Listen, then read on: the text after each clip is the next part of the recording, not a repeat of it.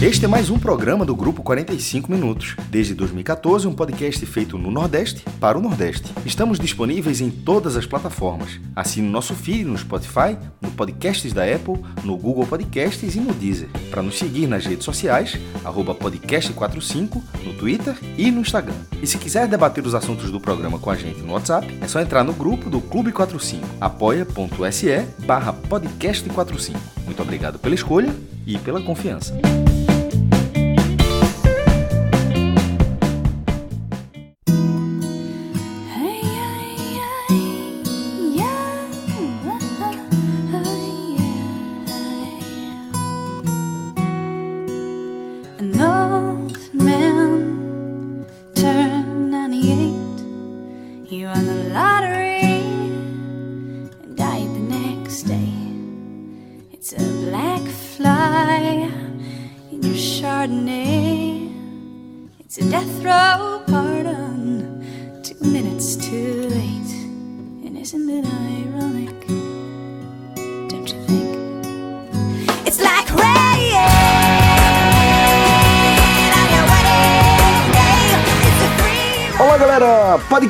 45 minutos, começando sua edição número 575. E aí, velho, a gente ouvindo aí um hit das antigas, Alanis Morissette, com Ironic do álbum, meu irmão, consagradíssimo, Jagged Little Pill.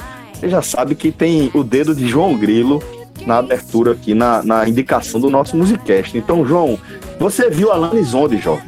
Fala pessoal, é, eu tava num. Foi sábado, na, no Altas Horas, no programa Sérgio Grossi, um programa, programa que eu gosto muito. E aí ele fez uma entrevista tal com ela, e na hora, e obviamente ela cantou essa música. E aí, meu irmão, veio aquele.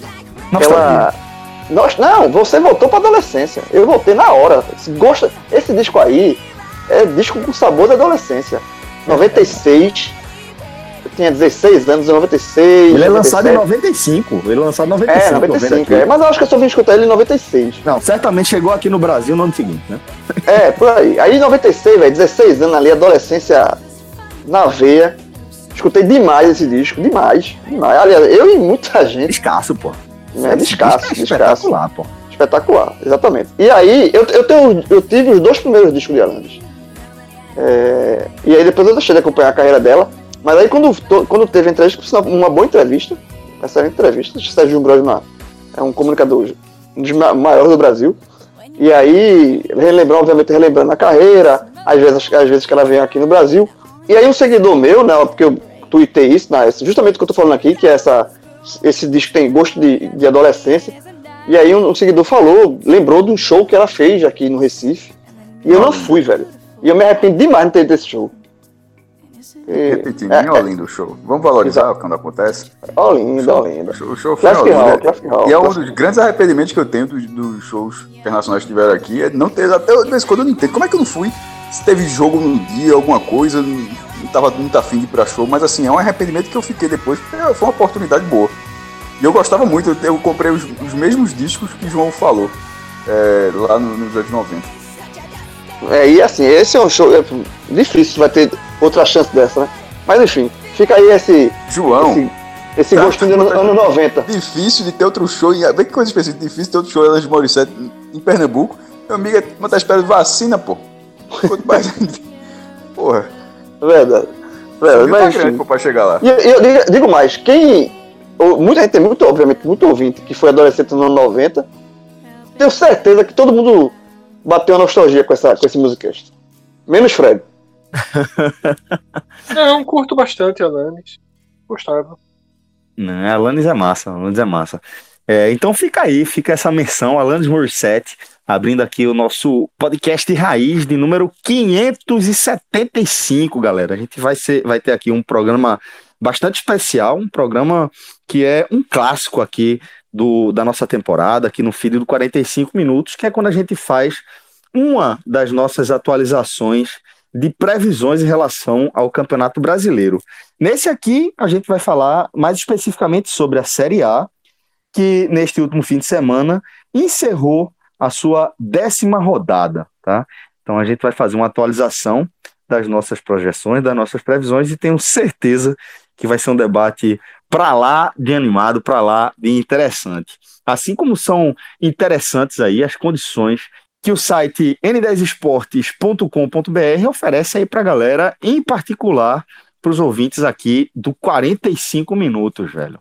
Além de você encontrar uma variedade muito interessante de coleções de clubes aqui da região, tá? Inclusive com modelos que nem sempre você encontra, tamanho que nem sempre é fácil de você encontrar, além de uma variedade enorme de produtos, de artigos esportivos, né?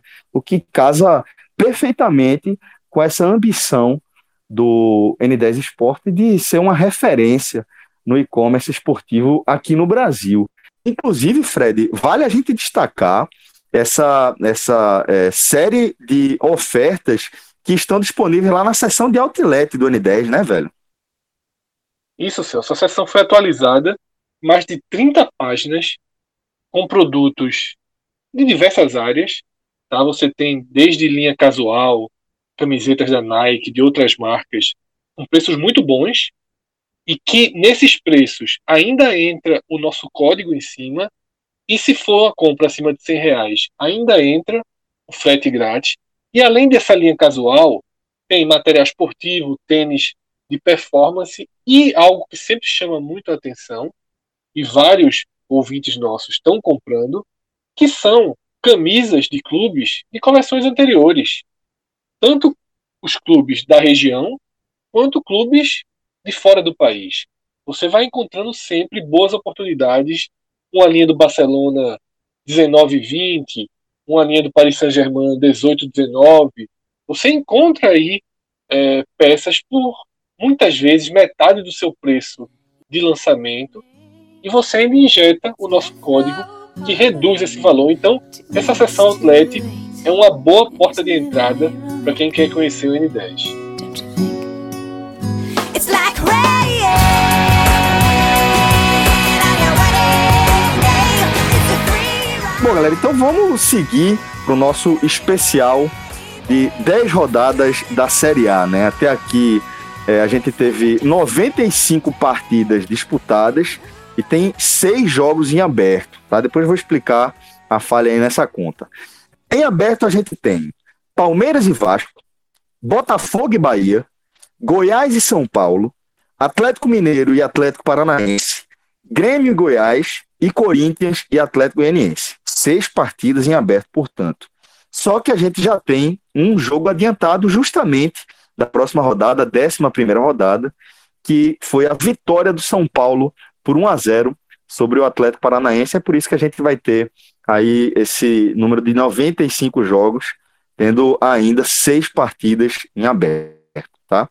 E é, neste, nessa primeira parte aqui do programa, a gente vai se concentrar em reavaliar as projeções do áudio guia, depois de a gente ter as primeiras impressões, né, impressões mais consistentes das 20 equipes que estão disputando a edição 2020 da Série A, tá? Para isso, óbvio, a gente vai voltar para as projeções que a gente fez no áudio guia e a gente vai começar lembrando justamente quem a gente colocou como os principais postulantes ao título dessa edição 2020, né? Que foram Flamengo, Atlético Mineiro, Grêmio e Palmeiras.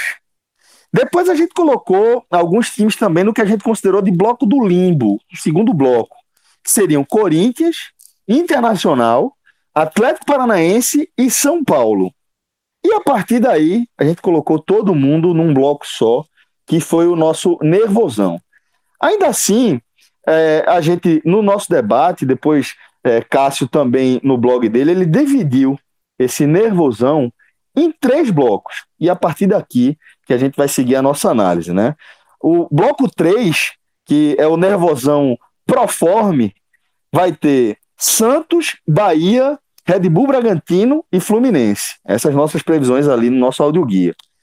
Num segundo bloco aqui Nervosão, o Nervosão da, da zona de cuidado, da zona de alerta, vai ter Ceará, Fortaleza, Botafogo e Vasco.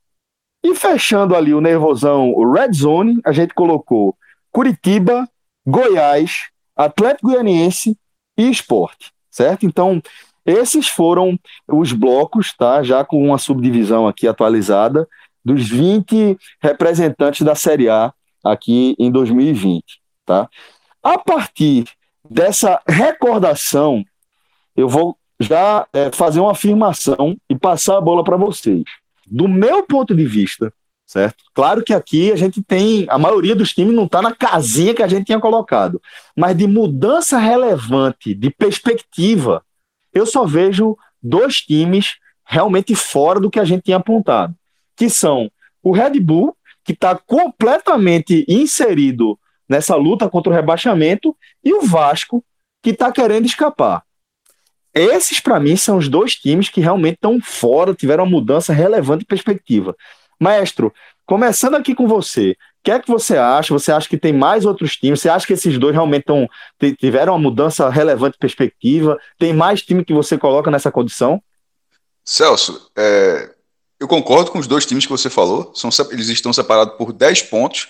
Eu acho que ninguém imaginava que em 10 rodadas é, o Vasco estaria 10 pontos à frente do Bragantino nem, nem mesmo à frente do Bragantino, quanto mais 10 pontos à frente do Bragantino. Mas eu acho que existem é, outras mudanças, é, outras mudanças bem consideráveis. É, dos candidatos ao G6, por exemplo, o Flamengo não está no G4, e mas ele continua sendo candidato ao título, até porque ele está muito perto, ele está três pontos do Internacional.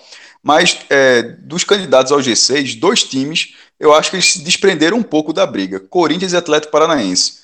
É, hoje o Atlético Paranaense está em 13 terceiro lugar, chegou a ficar sete jogos sem vitória, aí ganhou o clássico contra o Coritiba. E o Corinthians é o 15 lugar, tendo a mesma pontuação do Botafogo, que está dentro da zona de rebaixamento. E, no caso do Corinthians, o Atlético Paranense ainda tem a Libertadores, que vai mobilizar o clube de outra forma, e é um clube que tem um histórico de recuperação. Mas o Corinthians, numa, numa situação como essa, ele é algo muito mais grave. Demitir o técnico, tá, é, enquanto a gente gravava, havia um debate dentro interno do clube sobre a possibilidade de efetuar, efetivar a Coelho. É, o elenco ele deu uma queda, ele teve uma queda técnica, já pegou desfalques, jogo suspenso por dois jogos, Cássio numa fase, torcida organizada no desembarque. Então, assim, a crise do Corinthians é muito grande. Assim, é um clube imenso que contém uma crise também imensa. Então, eu acho que esse Corinthians atual, imaginá-lo no G6, ele pode até pegar uma vaga de Libertadores numa situação final, porque de vez em quando entra um a, o G6 pode virar até G9, né, pela, pelo regulamento, tendo campeão da Copa do Brasil, da Libertadores e da Sul-Americana. Mas assim, considerando o cenário normal do G6, o Corinthians eu acho que ele está um pouco abaixo, o Atlético Paranaense também. É, e, e, e pra, até para passar a bola, e o Santos, que mais o Santos do nervosão a gente fez algumas subdivisões e o Santos estava na mais tranquila, era a meta mais tranquila. E nesse momento ele, ele, ele vem se mostrando um clube consistente ali, tendo um jogador que disputa como um dos melhores da competição e tá com um cara que, se o Corinthians sair do G6, essa vaguinha pode ser preenchida justamente pelo Santos. E a outra do Atlético Paranaense, não sei se o Vasco vai durar muito, mas fica ali meio nessa briga, nessa, nessa disputa para ocupar o lugar deixado pelo Atlético, na minha visão. Seguindo aqui, Celso, é, de fato eu considero que a mudança de perspectiva mais relevante de todas, inclusive, é a do Red Bull Bragantino, tá?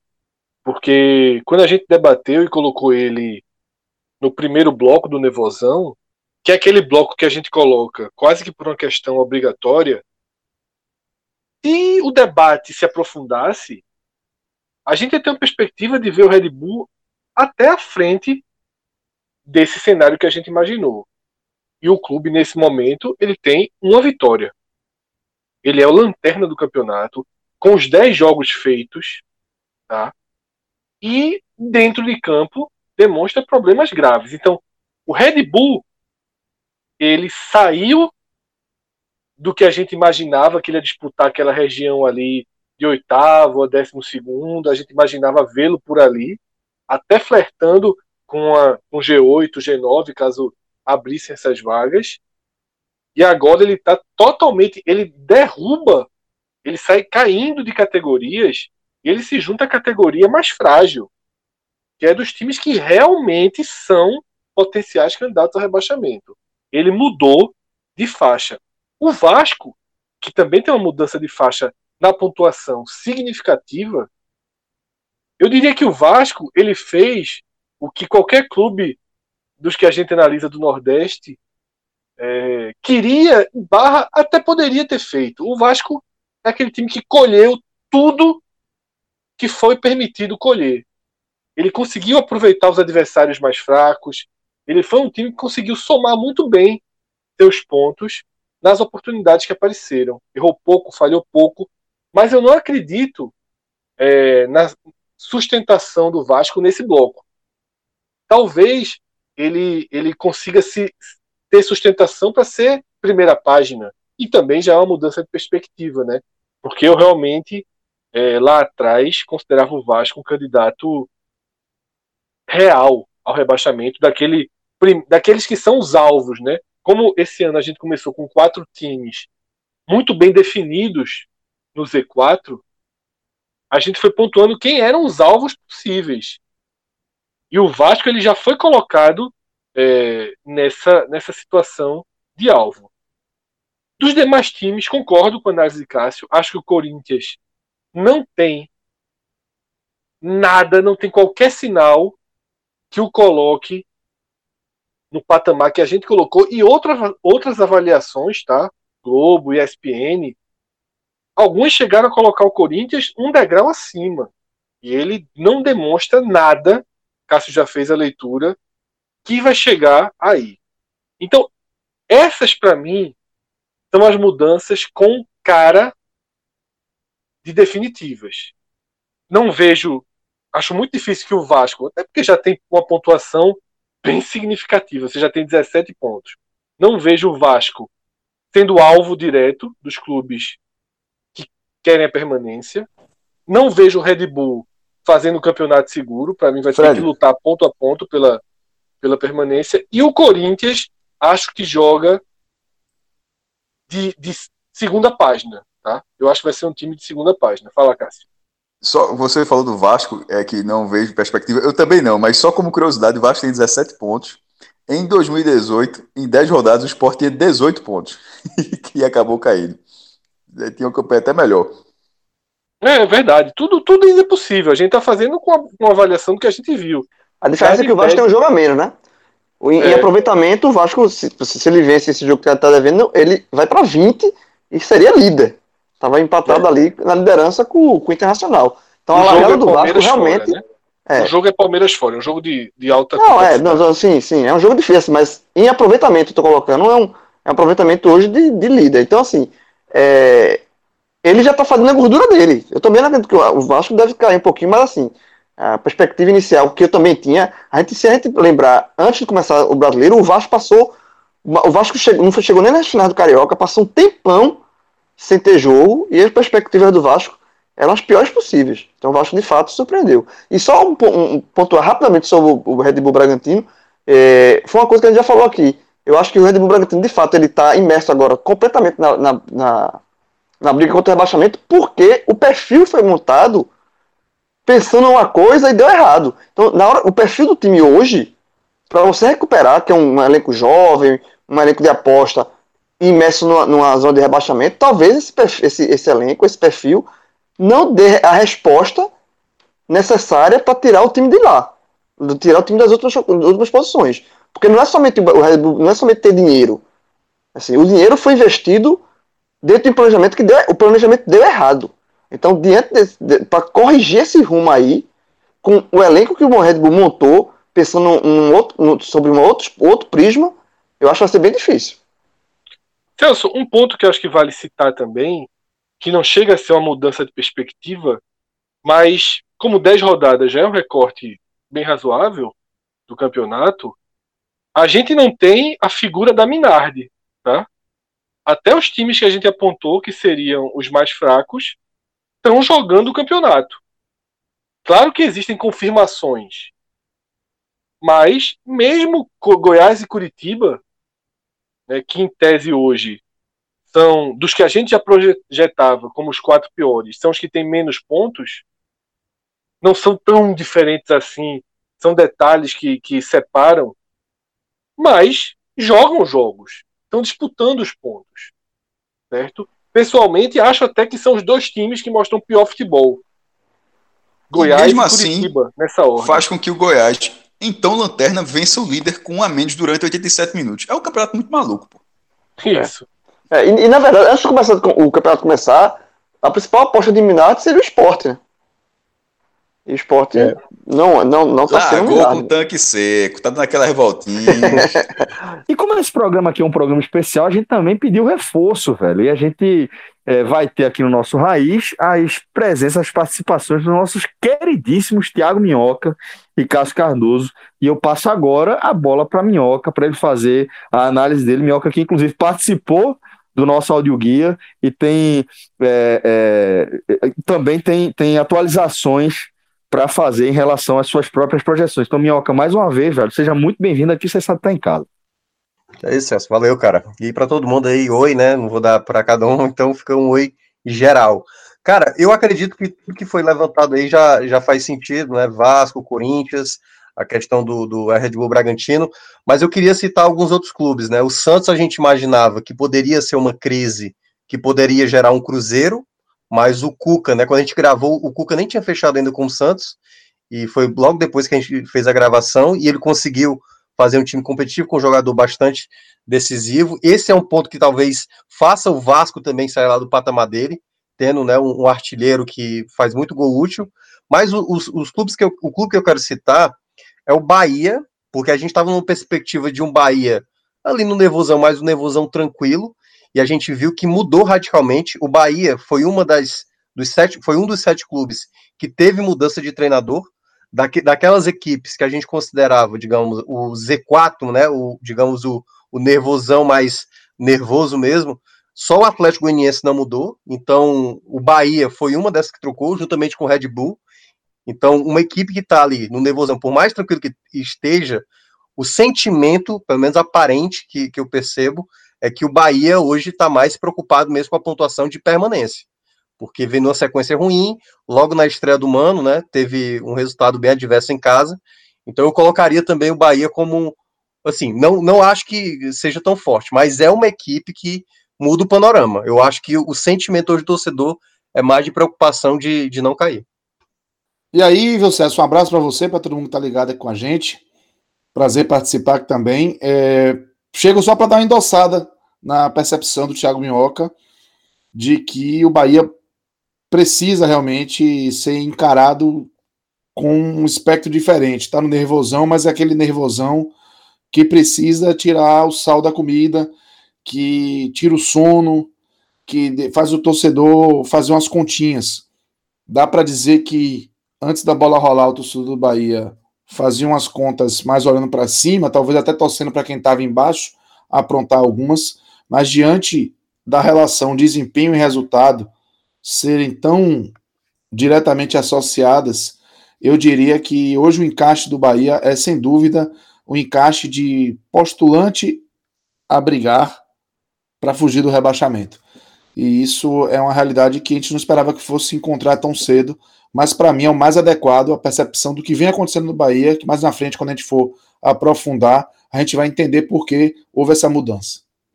E aí um ponto que é bem determinante para essa mudança de faixa de perspectiva do Bahia, trazida por Minhoca e por Cássio, eu vou dar um exemplo do- de domingo agora, da última rodada. O jogo Bahia e Atlético Goianiense, para os clubes que já largaram focados na permanência, caso do esporte, por exemplo, eu não tenho qualquer dúvida que, friamente analisando, o esporte, o torcedor do esporte, preferia a vitória do Bahia. Ou seja, até o último domingo, até esse resultado específico, mesmo com o Bahia vindo apresentando vários problemas, ele ainda não era visto como um time do bloco do Atlético Goianiense. Eu até acho que não é. Eu acho que ele continua não dois patamares acima, como a gente colocou na largada, né? Dos três blocos do, do o Bahia era no primeiro, no que a gente chamou de proforme, naqueles que a gente não via sentido em considerar que vai disputar ponto a ponto o rebaixamento, mas que por uma por uma questão de segurança histórica a gente tratava como primeira primeiro objetivo livrar, chegar lá aos A 45. gente tava certo então, né, Fred? É, é sempre tem um cuidado, cautela. tá? É, essa cautela, ela demora muito, Celso, a ser. Fred, de demora lado. tanto que eu acho que esse resultado de Bahia e Atlético Goianiense só deixará de ter sido ruim para quem tá brigando lá embaixo, literalmente na 38ª rodada, porque até a 37ª rodada, supondo que o Atlético Goianiense obviamente não escape muito cedo, vai ficar essa impressão de que esse foi um resultado ruim. Porque a, a- a longo prazo eu continuo achando que o Bahia tem uma condição maior do que o Atlético Goianiense. Isso é o que eu acho. Eu acho que ele não tá no bloco do Atlético Goianiense ainda. Teria, a crise teria que permanecer. Eu não O vou mano nem dizer que se cair. Porque o parceiro É, não... o mano, mano não, não tá certo. É, eu acho nem que a crise se agravaria, porque a crise é grave. Ela teria que não ser resolvida. O trabalho de Mano, como o João falou aqui, ele teria que ser sem evolução para que a gente aí sim descesse o Bahia mais um degrau. Mas um degrau, eu concordo com o Minhoca, com o Cássio, um degrau ele desceu. Alinhou Ele com sai- o Ceará e Fortaleza, né? É, ele sai da, da, da zona mais de segurança e vira um alvo. Ceará e Fortaleza, que até estão em posições invertidas, eu também não, não, não, não coloco eles no degrau assim, mas acho que é um recorte de rodada também, tá? Se o Ceará perde o Flamengo até, até o final de semana, até a nona rodada para o Ceará, ele estaria numa zona de maior cuidado. Então, eu ainda prefiro ver Ceará e Fortaleza numa zona de maior cuidado, como eu ainda prefiro ver o esporte na zona mais crítica. Eu não acho que o esporte ele saiu da zona mais crítica para virar um alvo. Eu acho que ele continua sendo um potencial candidato ao rebaixamento, assim como Ceará e Fortaleza, eu ainda não não assino uma mudança efetiva não. Hoje sim, pontuação sim. Mas eu acho que é preciso maturar um pouquinho mais essa campanha para é uma tendência, mas eu ainda não assino embaixo da mudança de patamar não. Eu acho que eles são o bloco intermediário do Nervosão. Bom, é, então, uma vez que a gente relembrou quais tinham sido as nossas projeções no áudio guia e a gente já apresentou o que a gente aponta como é, as mudanças mais relevantes de perspectiva, chegou a hora de a gente fazer a tradução disso a partir do nosso Figueroas Measurement Index, esse nome é arretado. Mas, Fred, o FMI, eu acho que agora, numa décima rodada, rodada par, né, depois dessa caminhada, 95 jogos já realizados, acho que ele já traz um retrato mais fiel do que é essa disputa aí do Campeonato Brasileiro em- nos diversos blocos, né? Celso, apesar de realmente ser uma rodada par, uma rodada importante, tanto que a gente está fazendo esse programa, a tabela não seguiu a, a linha básica, a linha lógica de nesse momento cada time ter cinco jogos em casa e cinco fora. Há uma variação grande aí, normalmente está 3-4. Né? E com algumas, com algumas exceções dos clubes que a gente já citou, que tem jogos a menos. O Bahia, por exemplo, tem o dobro de jogos em casa. O Bahia tem seis em casa e três fora. O Ceará tem seis em casa e quatro fora.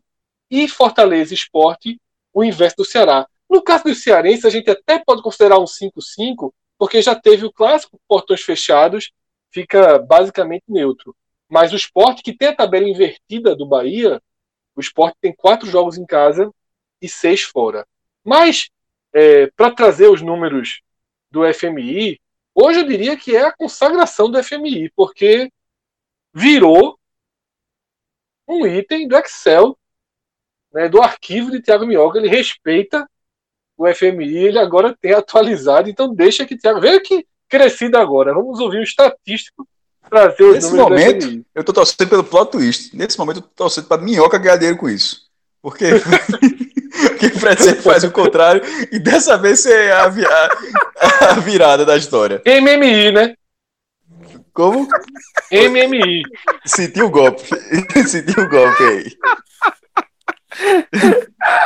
Ficou Fabioca. preocupado, sentiu golpe não. O homem Vive o ficou drama. preocupado. Vive um Ficou preocupado, ficou preocupado. Minhoca, minhoca, dá esse balão, minhoca. Minhoca, Vai veja, eu só vou dizer uma coisa. Eu só vou dizer uma coisa. Pai é quem cria, viu?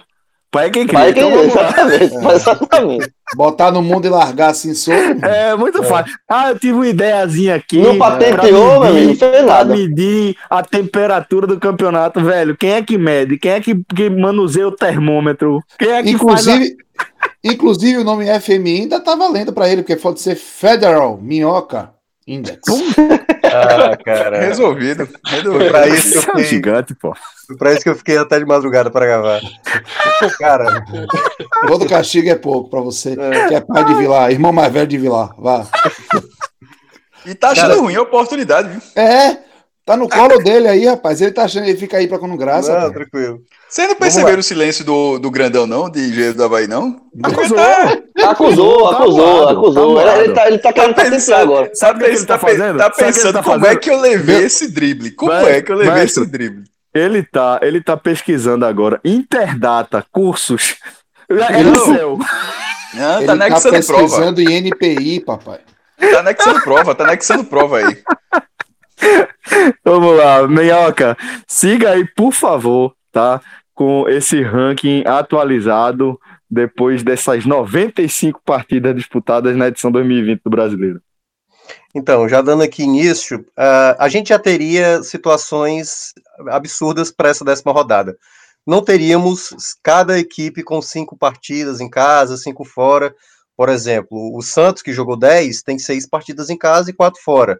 Já o Fortaleza tem quatro em casa, seis fora, tudo bem. Essa fora foi uma delas foi o clássico. Mas tem caso, o Flamengo tem exatamente quatro, quatro em casa, seis fora. O próprio ah, Atlético Paranaense também tem seis em casa e quatro fora, embora o jogo lá antecipado.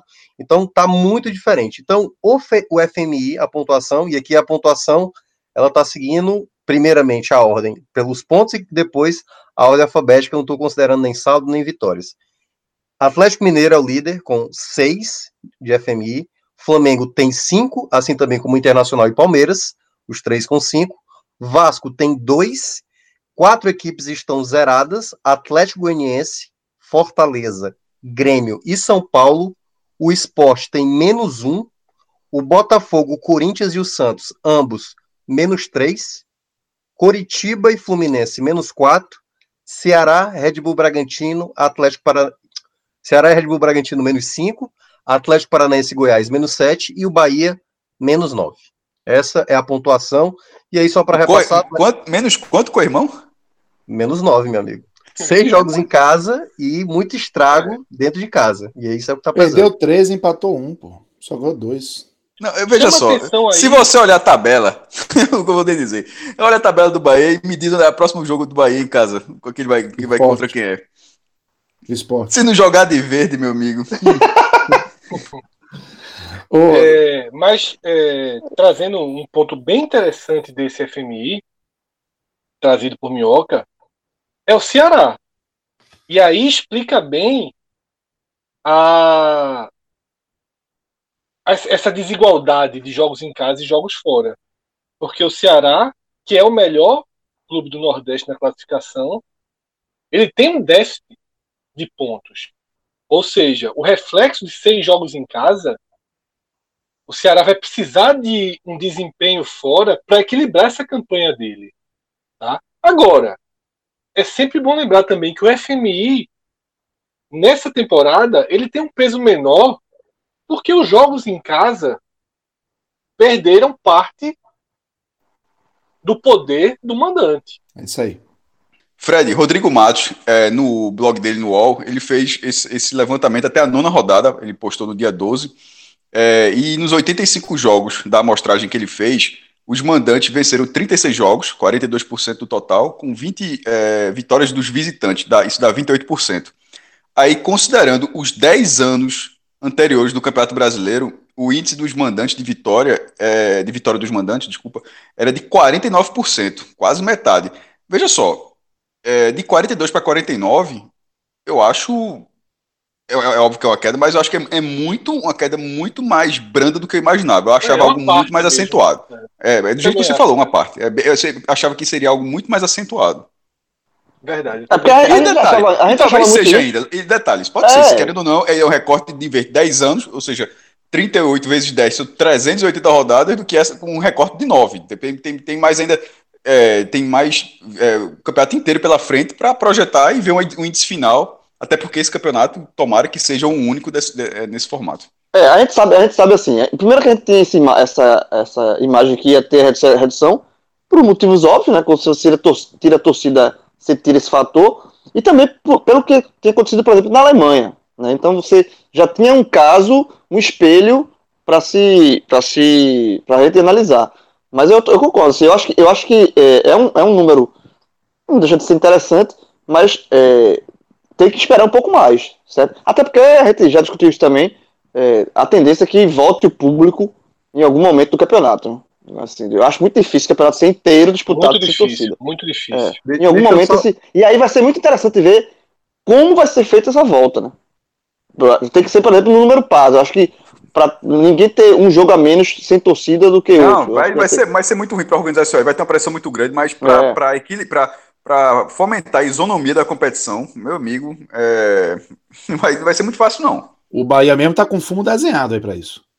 Já fez É. seis, né? Em casa e sem torcida. Então a, a tendência é que seja é, na- nesse lance de busca por isonomia ele não seja a- alcançado e o Bahia esteja entre os que foram A rodada prejudicados. E, e sem contar a que tem rodada time, 20, tem time que tá A roda- devendo o jogo. Aí vamos supor que volta. Aí pela, pela falta, como os jogos estão. é, não tá, a tabela não tá uniforme. Aí já pensou uma situação bem bizarra para tentar ter todo mundo, mesmo número de jogos, mesmo já com a liberação, o time ser obrigado a jogar de portões fechados para igualar Mas uma situação. Era Não, justamente eu, o que eu não, eu sei que eu sei que teria que ser, mas isso é bizarro. É, É, eu acho que a rodada seria 20 é a esportivamente rodada correto. perfeita. Tá? A rodada 20, ela, depois da rodada 20, todos os clubes vão ter a mesma quantidade de jogos em casa e fora. E o que tiver de jogo em aberto segue É, sendo mas disputado com lembrando que isso, isso não tá ainda é algo concreto, não. Isso é só a gente debatendo a possibilidade. A CBF, a CBF continua sem nem botar isso em discussão, essa volta de público ainda. A Só- única, o único posicionamento oficial da CBF é de que só voltaria com vacina. com vacina, ou seja, que é exatamente Mas- o contrário disso, desse, desse, desse É. debate. Mas é a Mas a CBF gente também. né? sabe que as pressões existem e já estão sendo exercidas. maior. O Flamengo já, de novo, protagoniza e lidera aí o bloco dos que querem romper essa, essa determinação. Aquele, Ah, aquele cada rodada, programa que a gente rodada essa gravou, pressão vai ser maior. é, aquele programa que a gente gravou pós 7 de setembro, ele foi pontual, porque ali realmente foi uma virada de chave. Né? Aquele 7 de setembro, ele aumentou a pressão para todos os setores que ainda não estão restabelecidos. Né? E o, futebol só está restabelecido o jogo. Né? O negócio que envolve a partida não foi restabelecido. Eu só só para destacar um ponto, a- agora eu me esqueci agora o nome do site, foi o, a Pluriconsultoria. Eles lançaram um gráfico, até coloquei hoje lá no, no Clube 45, que eles fizeram um gráfico exatamente desse percentual, né, do, do mandante em 10 rodadas. E, assim, foi até um pouco sacana da parte deles, porque eles fizeram uma escala já começando dos 50, sabe? Então, tipo assim, o, esse- essa temporada 2020, que tá com 50 e alguma coisa, 51%, coisa assim, é, já estava lá embaixo, sabe? Então parecia que era muito ruim comparado a um que estava um pouco melhor, porque a escala ficou bem desproporcional, que é aquela enganada que de vez em quando as pessoas fazem em gráficos para ressaltar um argumento. Mas só para pontuar o, o desempenho, não vou pegar o esporte, porque o esporte, mas enfim, só a título de curiosidade, o esporte, né, em quatro, quatro jogos em casa, somou seis pontos. Da última vez que participou, em 2018, ele tinha somado oito pontos, ele tinha somado dois pontos a mais. O Bahia, no passado, ele tinha exatamente 13 pontos e dessa vez só 7. Ceará e Fortaleza, a mesma campanha do ano passado. Ceará, em seis jogos, somou 10 pontos e agora 10 pontos. E o Fortaleza, nos quatro jogos em casa, somou 7, tal qual agora. Então, assim, são detalhes que eu não consigo, né, assim, afirmar, e foi o que a gente está falando, é o que a gente está falando aqui, que não é um fator totalmente determinante, mas é um fator que afeta um pouco. Não acho que seja determinante para definir o peso de, de uma campanha e tudo mais. Eu acho que tem outros fatores a mais que estão contribuindo também pelo desempenho. E só para concluir, o, o FMI, é, é obviamente que esse, a gente leva em consideração, tô tendo que a gente sempre vai debater ele aqui, mas, por exemplo, tem pontos e pontos perdidos fora de casa. Por exemplo, o, o os três pontos que o Bahia perdeu domingo contra o Atlético Goiás são tem um peso muito maior. Na minha visão. Porque São é, irrecuperáveis. irrecuperáveis. Sabe assim, é, você perder pro Flamengo, o Bahia perdeu pro Flamengo e pro Atlético Goiás, jogando em Pituaçu. Mas a perda de pontos pro Flamengo tem um peso e a perda de pontos pro Atlético Goianiense tem outro peso bem maior. Porque é, é, são, são, são adversários. Aí tu cria o Disputam- JMI, João. Mas aí eu vou patentear. Diferente de você. Contra-ataque veio, viu? É, rápido. Não, mas, mas assim, mas eu acho diferente. Sabe? É- Existe a diferença. Não, claro, veja só, não tem como Porque- você porque isso o porque Flamengo vai tirar pontos de outros clubes fora de casa. esportiva, psicológica e na própria tabela, porque o Atlético Goianiense é- é Totalmente. concorrente direto, concorrente direto. É. Tipo, levar cinco do, do Flamengo, o Bahia levou cinco do Flamengo. Mas você consegue assimilar aquilo mais rapidamente do que perder de 1 a 0 o Atlético Goianiense. Porque, cinco do, porque do. 5 do Flamengo você é, é um, é um vexame, mas ao mesmo tempo você sabe que o outro time é muito melhor do que o seu. Você E vai consegue, tirar ponto de outra deu- gente. deu- E deu tudo tirar errado. ponto. Exatamente. O Atlético Goianiense você fica, pô, como é que. Como é que aconteceu isso? O Flamengo vai tirar ponto de muita gente de fora de casa, jogando o Flamengo com visitante. O Atlético Goiás eu não sei. Então por isso que é diferente. Já não sei. Isso diz isso na semana que os caras ganharam seis pontos fora de casa. Não, eu sei, mas, assim, mas Eu estou Tem- brincando, é porque os caras. O Atlético Goianiense estava morto no campeonato, aí venceu dois jogos fora de casa. Vasco e Bahia. Jogando Vasco e bem. Bahia. E Jogando, jogando bem. e fazendo até futebol. Bom, antes da gente seguir aqui analisando futebol, queria compartilhar uma experiência pessoal que eu tive, né? A gente frequentemente está destacando é, como, como é positiva a experiência de quem vive dias ali de felicidade no Vilagem Portigalinhas, né? É, e a gente, costumeiramente, eu pelo menos, sempre trato como uma novidade para quem não conhece o litoral sul do Pernambuco e, fundamentalmente, para quem não conhece a estrutura e a filosofia do Vilagem Porto de Galinhas. Recentemente tive que, que ir ao dentista, a uma dentista, e é, conversando com ela, ela, ela é, é- é mãe de, uma, de um, um, coleguinha de Caio, né, meu filho mais velho, e obviamente a gente emendou ali na conversa, e ela recentemente tinha, vi, tinha, tinha visto uma foto minha de Caio no Village, né? Um- uma participação massa que a gente teve num ensaio muito, muito bacana que o Village fez ano passado. E ela comentou comigo, pô, vocês sempre vão ao Village, eu sempre percebo tal. E aí eu falei para ela da condição exclusiva que o ouvinte do 45 Minutos tem, que é o nosso código que você utiliza lá, podcast45, no site do Village, e você toma um susto, velho, quando você vê o tamanho do seu desconto. E ela, a família dela, já ia numa condição diferente, porque fazem parte de um clube que dá alguns descontos. Mas quando eu- falei para ela, faz uma simulação aí com o nosso código, ela tomou um susto e já emendou assim, já mandou uma mensagem para o marido falando: Ó, temos que marcar. Voltou a funcionar, o Village está tá numa estrutura é, é, adaptada ao novo normal. Acho difícil, inclusive, a gente encontrar é, uma, uma rede, um modelo de negócio que tenha se adaptado tão bem quanto a turma lá de Porto de Galinhas, quanto a associação, e aí a gente fala especificamente aí do Village, que tem esse compromisso com a experiência de cada hóspede que procura suas instalações, né? Então, é, ela se animou com essa notícia de que o Village está funcionando já, já está recebendo gente, já está espalhando alegria, já está multiplicando aí amor e afeto. E, pô, quando ela viu o que o código da gente pode fazer, seja você é, um hóspede que nunca foi ao Village ou alguém que já é habituê, que vai lá costumeiramente, ela imediatamente já falou: ó, a gente tem que se programar, porque o Village, principalmente para a gente que está aqui é, em Pernambuco, é logo ali, né, velho? Então, vale a pena, mesmo que você seja de fora do estado, tenta se programar, certo? É, dá um, um pulinho lá no vilageportigalinhas.com.br, veja a sua data é, é, que cabe na sua programação, tá? Escolhe é, o tipo de hospedagem, regime de pensão, se você vai querer café da manhã, meia pensão, pensão completa, e depois você utiliza o nosso código podcast45. Você vai tomar um susto, tá? E é realmente, como eu estou falando, é uma experiência onde cada funcionário, cada pessoa ligada ao Village é abraça é, integralmente. E é isso que resulta nessa experiência inacreditável que a gente repetidamente aqui destaca como algo que você precisa conhecer.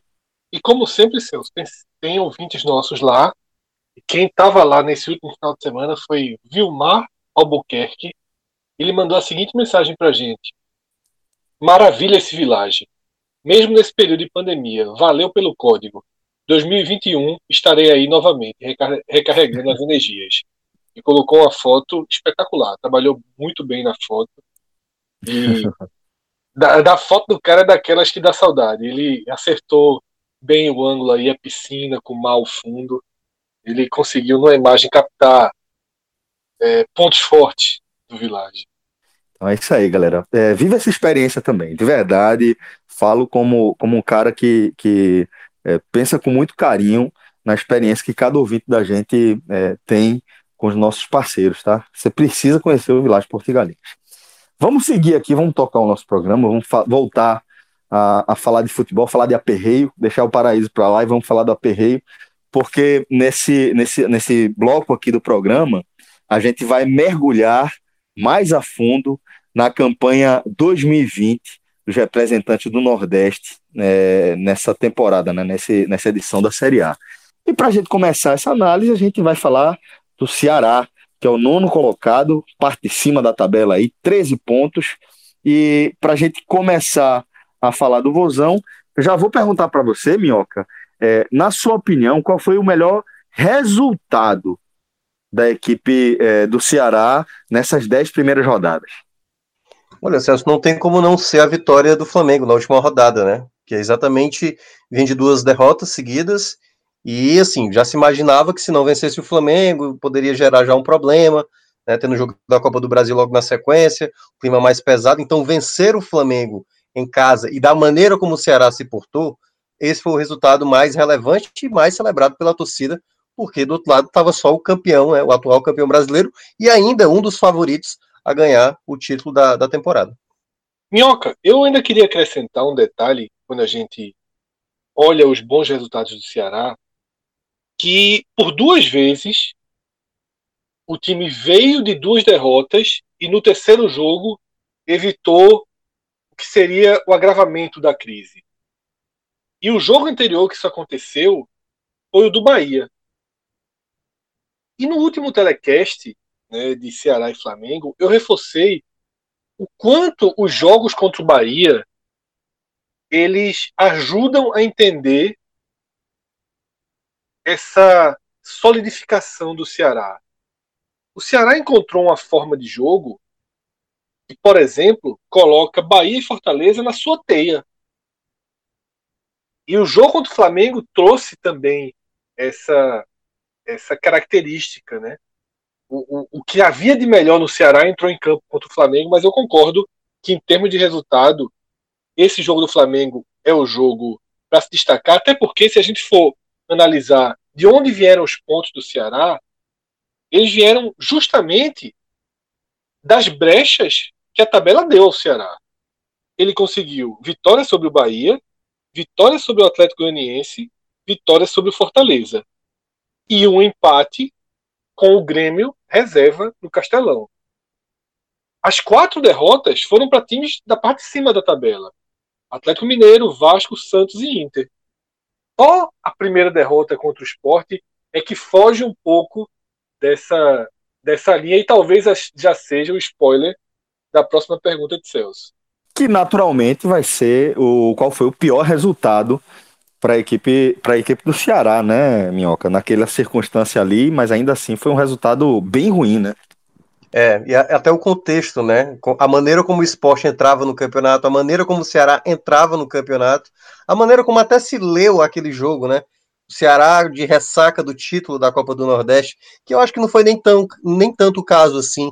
Foram falhas, né? O Matheus Gonçalves não ajudando, o esporte teve muita facilidade pelo lado direito. Então, essa derrota, o sentimento durou, assim, pelo menos até o esporte, né? Voltar a, a ter a, a, um bom desempenho depois com o Jair, mas aquele time do esporte, na época do, do, do, do, do Paulista, Daniel Paulista. do Daniel Paulista, era exatamente assim, era lamentado, aqueles pontos do Ceará não voltariam mais, né? E aí, quando veio aquela sequência ruim de derrotas, foi exatamente aquele momento. Pois é, aquele, aqueles pontos do esporte vão fazer falta, lá na frente é capaz de, de ser lembrado, né? Que tipo, é, não, não jogou sério o primeiro jogo, e aí vai ser lamentado. Então, esse do esporte foi o resultado mais. O foi o pior resultado do Ceará até então na Ô, competição. Minhoca, eu, eu concordo com você, e assim, até porque, de fato, são pontos é, que não se recuperam, porque o esporte mudou. Aquele esporte que, o que o Ceará perdeu não existe mais que o esporte com Jair Ventura, o esporte, Jair deu uma nova encorpada no time do esporte. Jair melhorou muito o time do esporte. Jair conseguiu fazer, ainda sem receber contratações, com o mesmo elenco, um time bem mais competitivo. Então, assim, aqueles pontos, aquele esporte que jogou contra o Ceará na primeira rodada já não existe. Aquele João, esporte- pior do que isso, aquele esporte que ganhou de forma surpreendente aquele jogo, é, não sei se Jair, Jair já pegou o esporte numa calamidade. Se, se o esporte não ganha aquele jogo do Ceará, será que Jair, Jair Ventura, teria topado? Porque qual seria a campanha do esporte antes da chegada de Jair? Porque ia, ia, ia fazer, o que, ia fazer o que de diferente? Teria sido a minarde que se esperava. Aquilo, ele foi uma vitória que pro, colocou que pro, o Ceará colocou um adversário, um possível adversário, numa briga contra o rebaixamento, se houver, pelo lado do Ceará, no campeonato. Eu acho também foi o pior, foi, é, é quase unânime isso aí.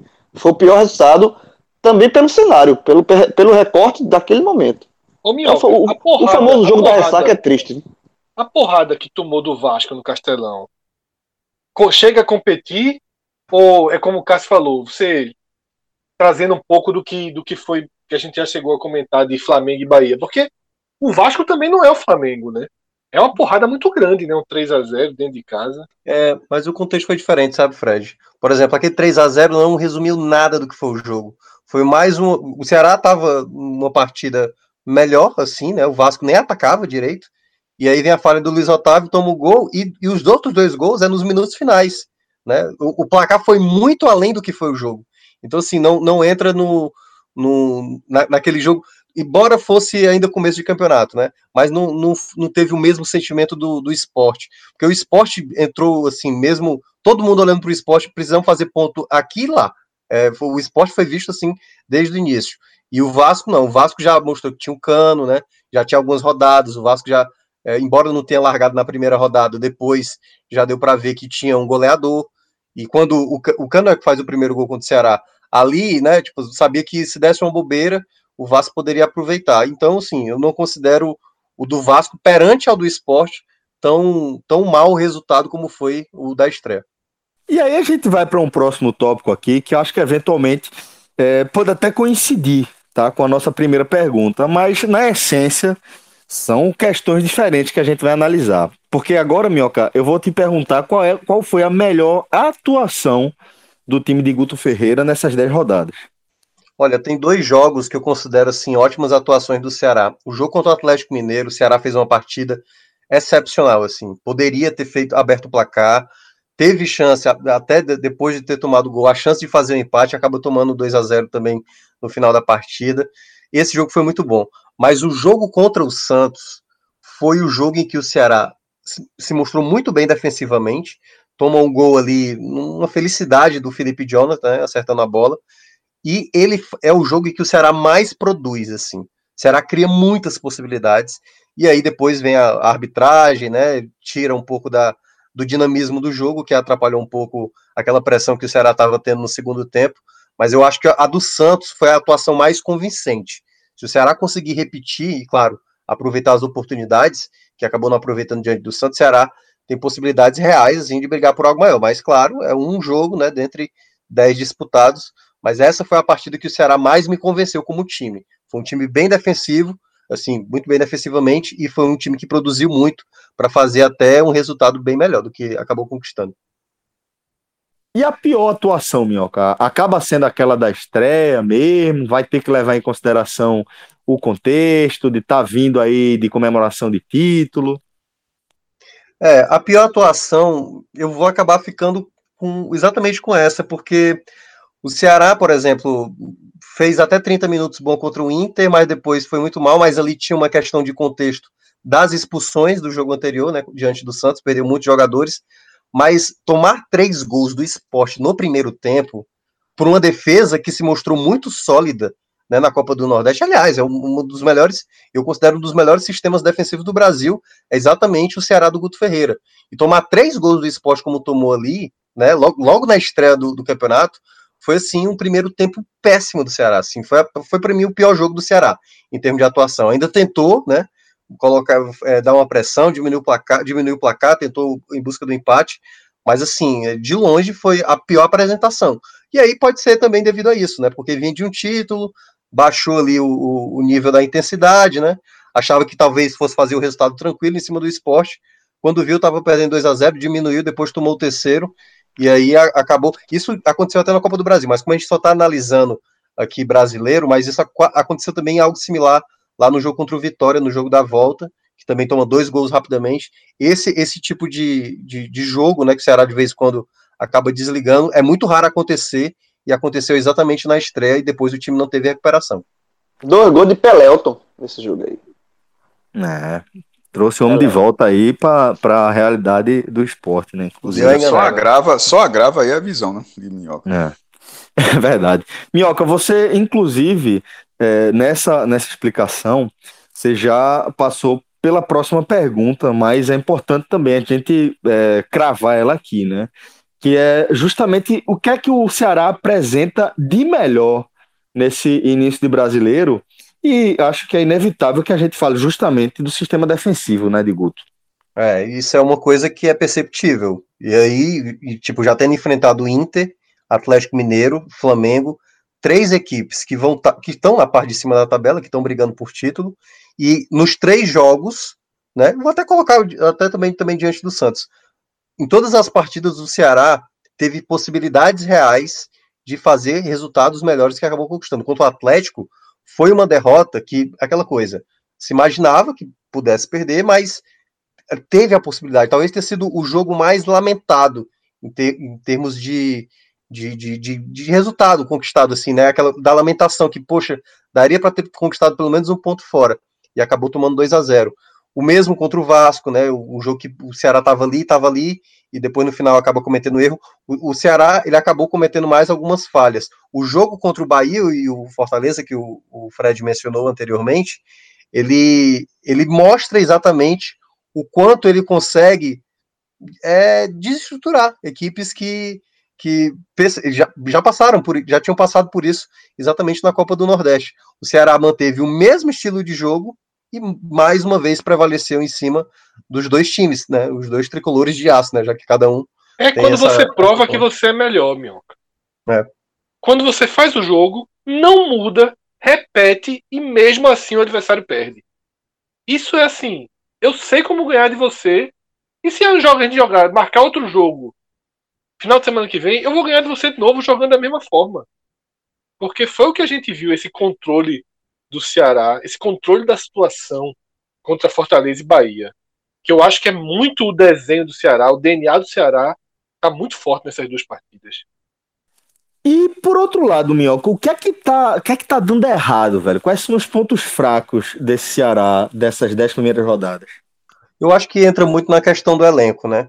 Quando você, por exemplo, no começo do campeonato, exatamente quando o Ceará largou mal, não tinha o Vina, que aí daqui a pouco a gente vai falar sobre os pontos, os destaques, né? Exatamente de ponto positivo e negativo do elenco. Ah, sem o Vina, o time não teve uma reposição à altura. Imaginar hoje perder o Sobral também, sabe? Então, tem as peças do elenco, que são reservas, hoje é uma preocupação. É exatamente o que mais a torcida tem batido. Toda vez que vê um resultado negativo, essas duas derrotas antes da vitória do Flamengo, lá estava a torcida falando, né? Eu lembro que eu falei isso até na sequência de três vitórias. O Ceará não precisa manter uma sequência de cinco jogos sem perder para a emergência é, bater a porta, porque depois da- daquela derrota para o Vasco, tava exatamente. Agora, agora a gente vai contratar o Robson de Castro. Fiz uma entrevista com ele, ele mencionou: "Te- traremos dois atacantes, um referência para ter ali ser opção exatamente junto com o Kleber e um jogador mais velocista. Teve essa entrevista, passou mais de um mês e até agora o nome até agora não apareceu. O mercado está muito fechado. Isso vai ser um problema recorrente a todas as equipes que a gente for analisando aqui.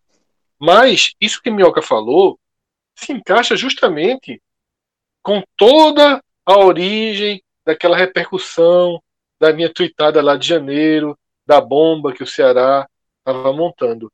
E a gente já tem atualizações desse comentário, que é justamente quando jogadores que são trazidos para serem titulares não são, significa que jogadores que não eram do protagonista se tornaram protagonistas e a lacuna fica no banco de reserva.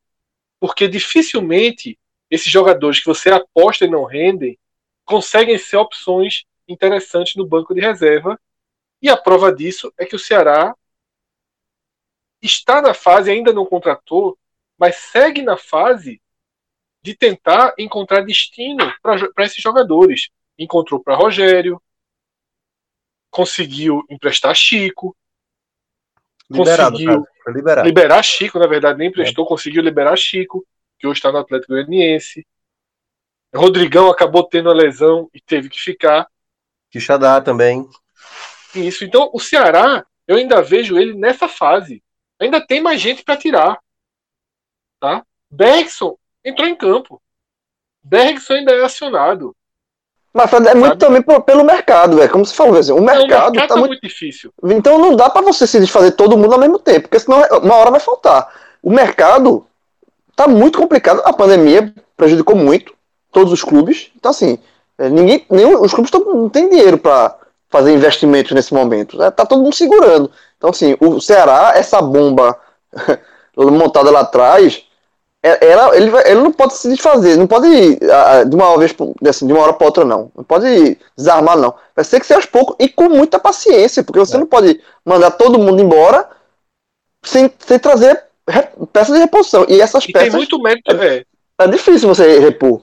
Só, tem muito mérito, tem muito mérito de Guto em fazer com que esse problema tenha estourado no banco de reservas e não no time titular. Tá? Guto conseguiu que os coadjuvantes, parte dos coadjuvantes, formassem um bom time titular, mas aí o banco de reservas ele não teve mais o que fazer porque o material humano já não estava disponível.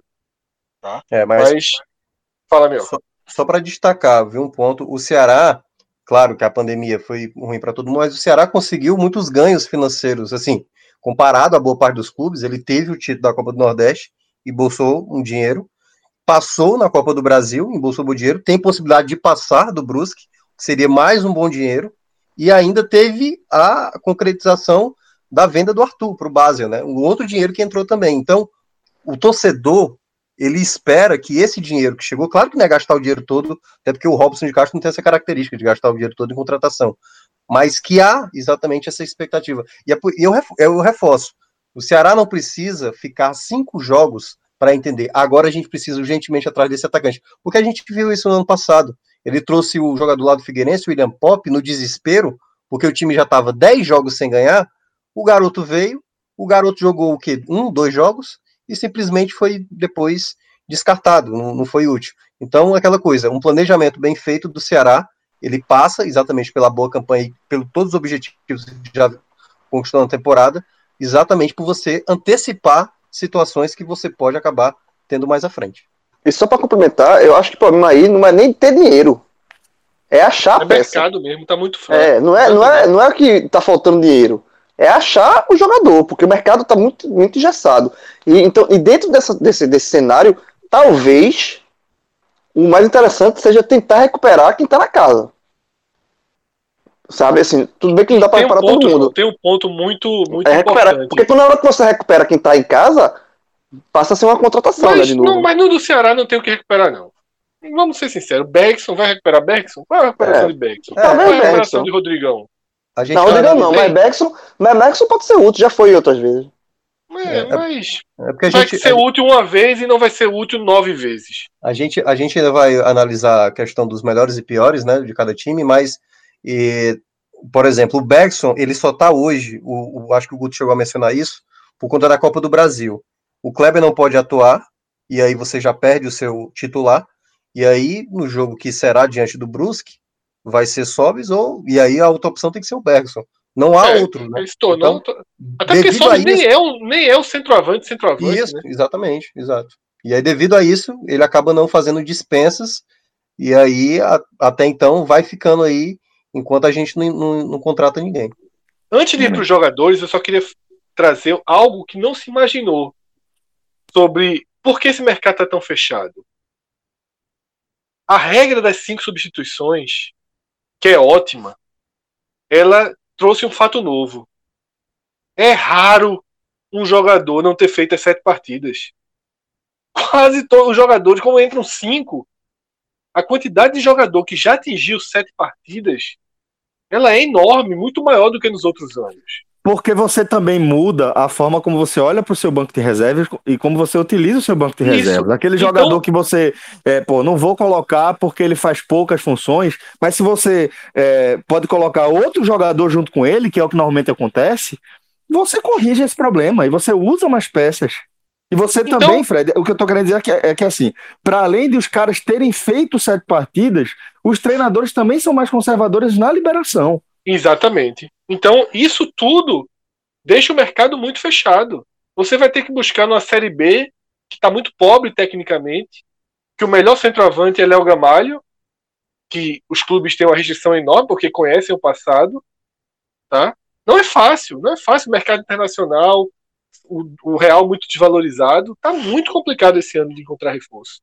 Minhoca, e seguindo para onde você já adiantou, que a gente vai passar, é, eu vou tomar a liberdade de dizer que, na minha opinião, muito da campanha do Ceará vai passar aqui por esses três nomes. E por isso, esses, para mim, são os três principais jogadores do Ceará até aqui. Queria saber se você concorda e queria sua opinião como um todo. Eu acho que pra- vai bater. Que, que para mim são Fernando Sobral, Charles e Vinícius. Corretíssimo. É, são os que três nomes três. principais. Porque se Spoiler. você- Spoiler. Os três melhores jogadores do Nordeste no brasileiro. Todos estão no Ceará. É, dá, dá para se dizer, né? Alguns, né, dá para fazer uma comparação, até porque são estilos diferentes, se a gente for pegar com outros atletas. Mas, assim, se você tira qualquer um desses três hoje do Ceará, torcedor fica muito preocupado. Sobral, o, o que o Sobral conseguiu, aliás, o que o Guto conseguiu fazer com o Sobral, o Sobral era um jogador que a torcida não imaginava. É exatamente o que o Fred mencionou. A tal bomba lá, ninguém imaginava que o Sobral é que seria a solução para isso. Que começou lá com o Enderson, né? É Até bom da gente dar o mérito também pro Enderson, que foi o cara que primeiramente percebeu que poderia dar mais equilíbrio para aquele Ceará do Argel, que era uma bagunça. E ele, o Guto, ele aperfeiçoou mais ainda. O Sobral, ele, ele foi para o lado direito, ele, ele fez render até defensivamente o Samuel Xavier, que é um lateral muito fraco defensivamente. Então, ele é fundamental hoje. É o, é o Coringa, joga de volante, joga de lateral, joga aberto, é um jogador que tem apoio, é um jogador que tem mais roubadas de bola juntamente com o Charles. Né? Claro que tem alguns nomes aqui que é, seria bom ressaltar, o Thiago Pagnussá, o próprio Cle, o, o, o, próprio Luiz Otávio, embora tenha cometido uma falha terrível lá diante do Vasco, mas esses três nomes, né, o Vina, o Vina tem 19 participações na temporada. Claro, a gente tá fechando aqui só da Série A, mas o começo, sem o Vina, o time não produzia. O Vina em campo, o Vina começou a dar pontos pro, pro Ceará, marcando gols, como ele, por exemplo, não estava jogando nada contra, contra o Atlético Goianiense, foi lá e fez um golaço. Não fez um bom jogo também diante do Flamengo, foi lá e deu dois, duas assistências, um escanteio e um cruzamento perfeito. Então é o cara mais decisivo do Ceará na temporada e no Campeonato Brasileiro. Então, esses três nomes são assim, eu acho que inquestionável, né? Claro que tem algumas menções, mas como esses três nomes, bastam deles sair que a torcida já fica preocupada. E os piores, velho? É, quem é- como é que a gente consegue montar aqui esse pódiozinho é, de quem tá, tá fazendo a turma sofrer? Deixando claro, Celso, que o pior tem que ter jogado, tem que ter entrado em campo, tem que ter jogado. a sim, gente sim, não pode sim, sim, escolher o pior, o cara que nem entra, né? sim, Como é o sim. primeiro clube que a gente tá trazendo, o pior ele tem que ter contribuído Atrapalhado, negativamente. tem que ter atrapalhado. Tem que ter atrapalhado. Tem que ter atrapalhado. O cara entrou em campo e atrapalhou, fez raiva. Por isso que eu tô perguntando quem é que fez a turma sofrer. É, quem Vamos fez lá. raiva, quem fez raiva, quem foi quem xingado. raiva? Quem, fe, quem fez raiva? Perfeito. Pois é, porque assim, eu teria um nome bom, né, pra gente citar, que seria o Wesley, né? O Wesley eu acho que é um problema. Entrou em dois jogos, não sei se ele entra, porque ele entrou poucos minutos em cada partida e se tornou um jogador bem inútil, assim. Não que ele tenha feito raiva, porque a raiva já estava instaurada, ele nada mais fez do que todo mundo já esperava, que não é apresentar um bom futebol. Mas assim, Trouxe do a jogador- raiva pra Série A, né? É, exatamente. Eu acho assim, o Sobis, certamente, é um desses nomes. O Sobis não parece ser um jogador hoje que não tem nem espaço. Qual a posição que o Sobis vai jogar no, no Ceará? Na do Vina, na do Kleber?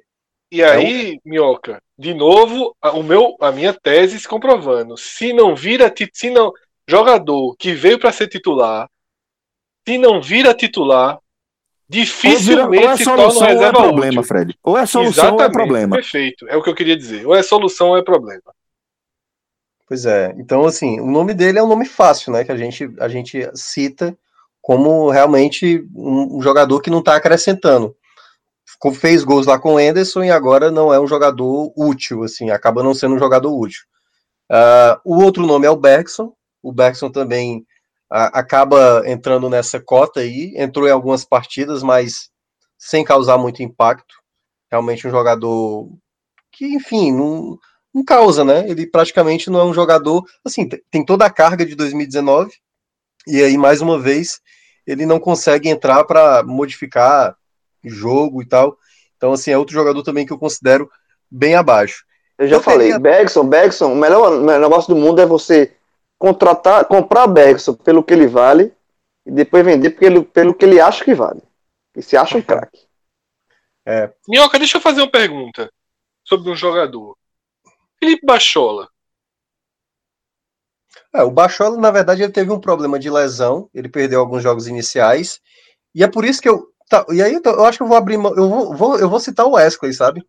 Sabe É. por quê? Sabe por quê? Eu vou, assim, o Wesley, o Guto chegou a falar bem dele, certo? Ele falou assim: olha, ele tá me surpreendendo nos treinos.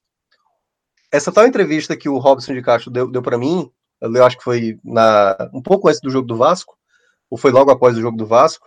é, ele falou: não, o Wesley vai ser um jogador útil. E eu imaginava que ele ia falar na entrevista que o Wesley seria um dos nomes negociados. E aí, para mim, ele se torna um problema, porque o Bachola, que estava machucado, ele voltou e já tomou a frente. E lembrando que nesse rodízio aí de, de cinco substituições, né, que você pode mudar mais, o Lima passou a ser um jogador útil, né? E aí, nesse aspecto, o Wesley se tornou basicamente uma terceira, quarta opção para jogar de meia, né? Ali na posição do, do, do Vina. E aí é onde entra a maior loucura, assim, porque para que ter, ter o Wesley, entendeu? Então, assim, me parece ser um grande. Vai ser, mais uma vez, um grande fiasco. O Wesley na temporada, assim, não, não se desenha, a não ser que ele consiga resgatar um futebol assim que há muito tempo ele já não entrega. E para mim é, é um dos jogadores também de decepção, porque ele estava lá quando nem tinha concorrência, quando nem o Lima estava lá, quando nem o Felipe Bachola estava lá, quando, quando o próprio Vina estava machucado, ele não foi escolhido, gente, para entrar no jogo do esporte, se eu não me engano, tenho quase certeza disso. Mas ele não entrou naquele jogo. O jogo pediu meia, ele estava no banco e o Guto olhou. Não, ele não. Então, assim, é um jogador que está no, no elenco sem a, a menor função, assim, sem a menor utilidade. Então eu colocaria ele, porque como o Ceará, de uma maneira geral, tá, tá correspondendo, né? O Leandro Carvalho teve um momento ruim, mas depois se recuperou. Mas assim, é- é- basicamente são as reservas que não estão acrescentando, porque a equipe titular está muito bem montada. Então, para esse aspecto do time, né? Para analisar o time, se queira ou não, você acaba entrando mais no- nos jogadores reserva, porque os titulares estão correspondendo. Bom, então assim a gente fecha aqui essa análise sobre o Ceará, mas a gente vai seguir no estado. Agora a gente vai falar do Fortaleza, que está coladinho ali com o Ceará, é o décimo colocado, também na metade de cima da tabela, e tem 12 pontos em 10 partidas disputadas. Minhoca, a gente vai começar da mesma forma, né? Tentando identificar aqui qual foi o melhor resultado é, da equipe de Rogério Ceni nessas 10 primeiras rodadas. Então, assim, muitos resultados do Fortaleza positivos acabaram sendo contra adversários não tão pesados, né? Assim, venceu o Goiás, venceu o Red Bull Bragantino e venceu o Sport. Times que estão brigando diretamente com ele aí pela permanência. Então, assim, talvez dos resultados mais relevantes, dá para dizer contra o Red Bull Bragantino, que ainda naquele momento era uma equipe que ainda não era tão desenhada como agora, né? Uma equipe mesmo do Nevozão. E aquele jogo foi um jogo, foi a primeira vitória do Fortaleza em casa, tenha sido o resultado mais relevante da, da campanha até agora, né? Porque até dos empates contra o Corinthians, por exemplo, né, tá- vai entrar mais, eu acho, na, na ideia do desempenho do que propriamente do resultado, porque aquele, aquele jogo ali, eu acho que não, não dá para dizer que foi um grande resultado. O sentimento da torcida não foi de, de alegria, né? Ah, somamos um ponto lá na Arena Corinthians. Eu acho que o contexto acabou sendo outro. Então, para mim, o principal resultado acaba sendo a vitória contra o Red Bull Bragantino. Minhoca, eu vou discordar. É, por, um, por dois fatores. Um deles, e que isso talvez a gente aborde quando a gente for mostrar o que funciona o que não funciona no Fortaleza, é, eu até falei no grupo lá no Clube 45. Com 10 minutos de jogo, estava 0 a 0 Eu coloquei 3 pontos para Fortaleza nesse jogo contra o Red Bull. E para mim existe, existem camadas de atuação muito, muito bem definidas do Fortaleza. Times que ele tem dificuldade de jogar e times que praticamente se abrem para a forma de jogar do Fortaleza, que foi o caso inexplicável até para mim de Goiás e Red Bull. Por isso que eu considero que o melhor resultado do Fortaleza é contra o esporte. Porque ele encontrou um time que joga da forma que incomoda o estilo do Fortaleza e porque o roteiro do jogo não direcionava para uma vitória. Tava um roteiro muito encardido. E depois do gol, o Fortaleza teve duas bolas na trave sofridas, teve mais uma outra chance, tudo de bola parada, mas teve essa pressão. Ou seja, no final das contas, o resultado que o torcedor do Fortaleza fez assim, ufa, quando acabou o jogo, foi o resultado contra o esporte. Eu acho que soma esses dois fatores, eu vou Verdade. abordar mais essa questão do incômodo do Fortaleza quando a gente for falar o que não funciona no time. Mas eu, eu, eu entendo que o, o- a atuação contra o Red Bull, é, a vitória é mais fácil. Naquele, concordo com você, naquele momento o Red Bull não era visto como o time lá de baixo, o esporte continua sendo visto, mas eu acho que roteiro e, e sensação final de tipo, três pontos, velho. Quase perdemos, mas ganhamos três pontos. Eu acho que, que acaba sendo o jogo contra o esporte. Porque o que, é que a gente está analisando aqui? De fato, a tabela do Fortaleza, né, a tabela de pontuação do Fortaleza, ela é muito bem dividida. Ele perde de times. é, claro que o CAP, por exemplo, né, o Atlético Paranaense na estreia, você também não imaginaria que faria um campeonato tão ruim depois. Mas ele perde de equipes em que se imaginava que a chance de derrota era, era mais alta e vai ganhando os pontos dele onde era possível, com exceção dos dois empates fora de casa contra Corinthians e Grêmio, que aí eu acho que é onde Minhoca vai trazer depois na melhor atuação. É, só só para complementar, aliás, só para corrigir, né? Porque de fato você acabou abordando essa questão do esporte, eu tinha esquecido um detalhe. Quando o Ceará, quando o Fortaleza, desculpa, ele perde para o Ceará e perde para o Flamengo, esse jogo do esporte, ele se tornou aquela conta de luz, meu amigo, alta, assim, sabe, difícil de pagar. Assim, o Fortaleza, lembra? A gente até falou isso na, no- na gravação do Telecast, que foi o jogo que o Fortaleza teve cautela para não se expor, para não deixar o esporte sair na frente, até porque o esporte vem de duas vitórias.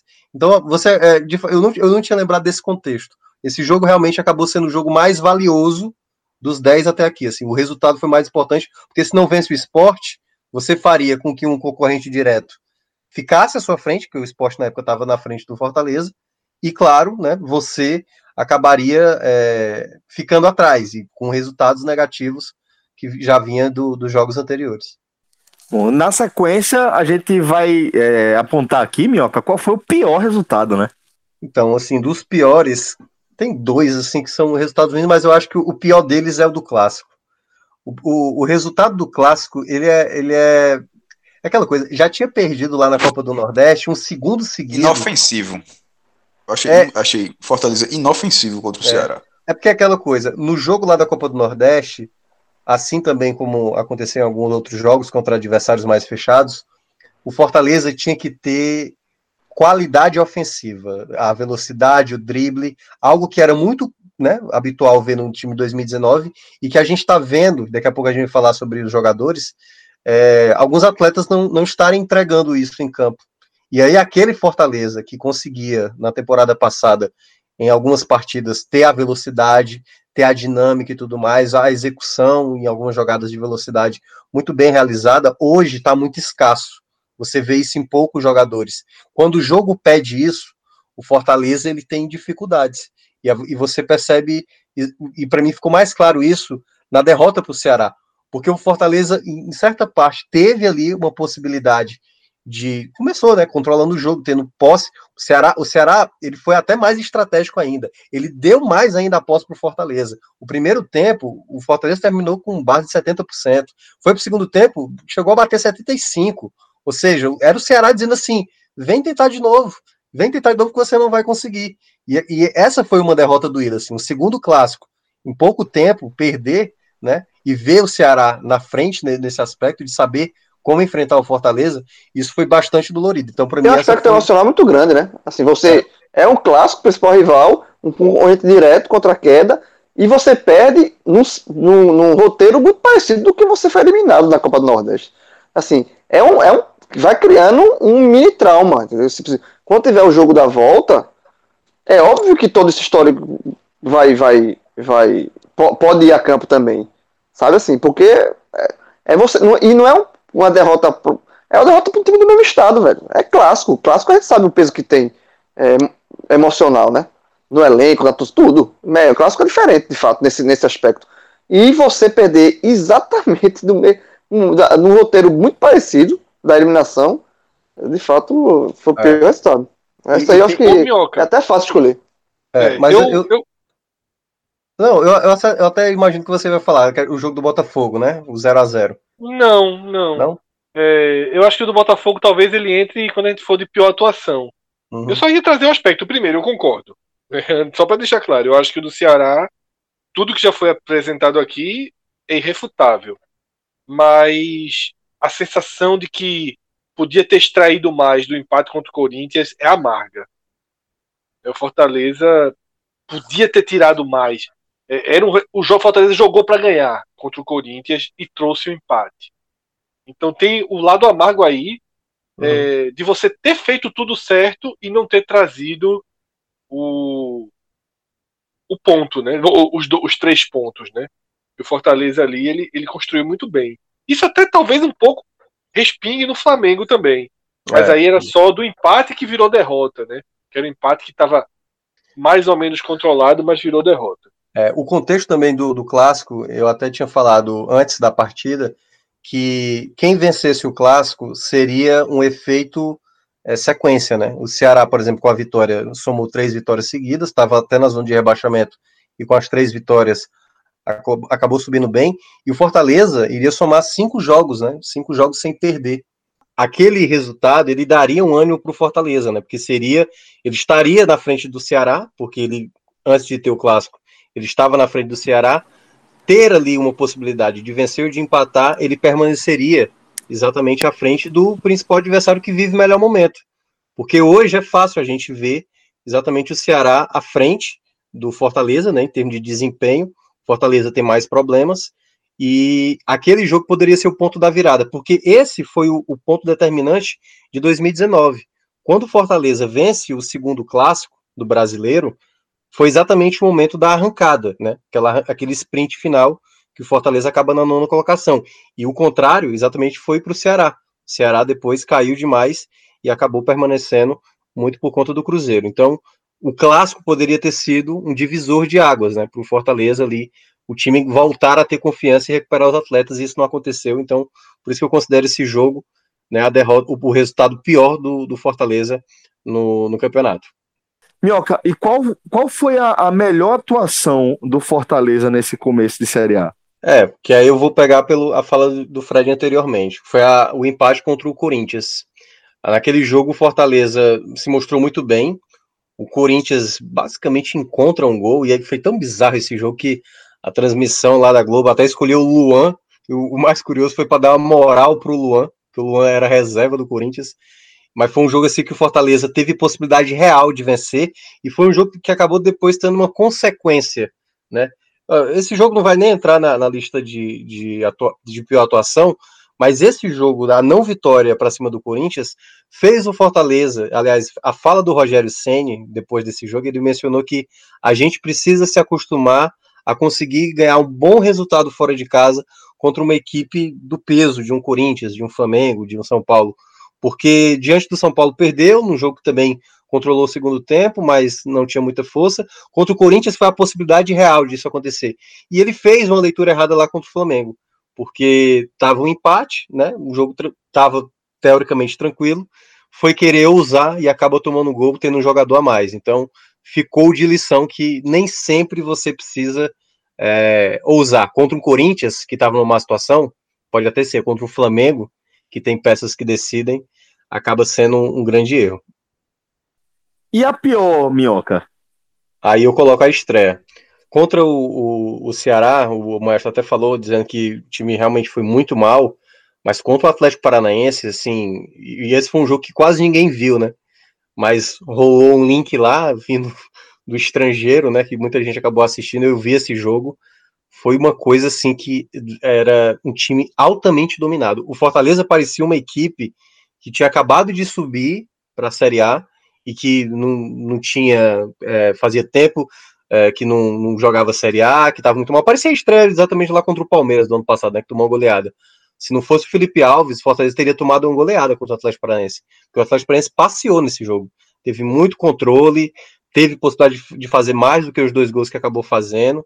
Então foi assim, foi a atuação mais abaixo do Fortaleza. E era uma, uma atuação em que os problemas eles já estavam graves, né? Porque contra o esporte tinha ido muito mal, tinha ido muito mal contra o Ceará, e esse foi o jogo em que todo mundo olhou, caramba, o que é que tá acontecendo?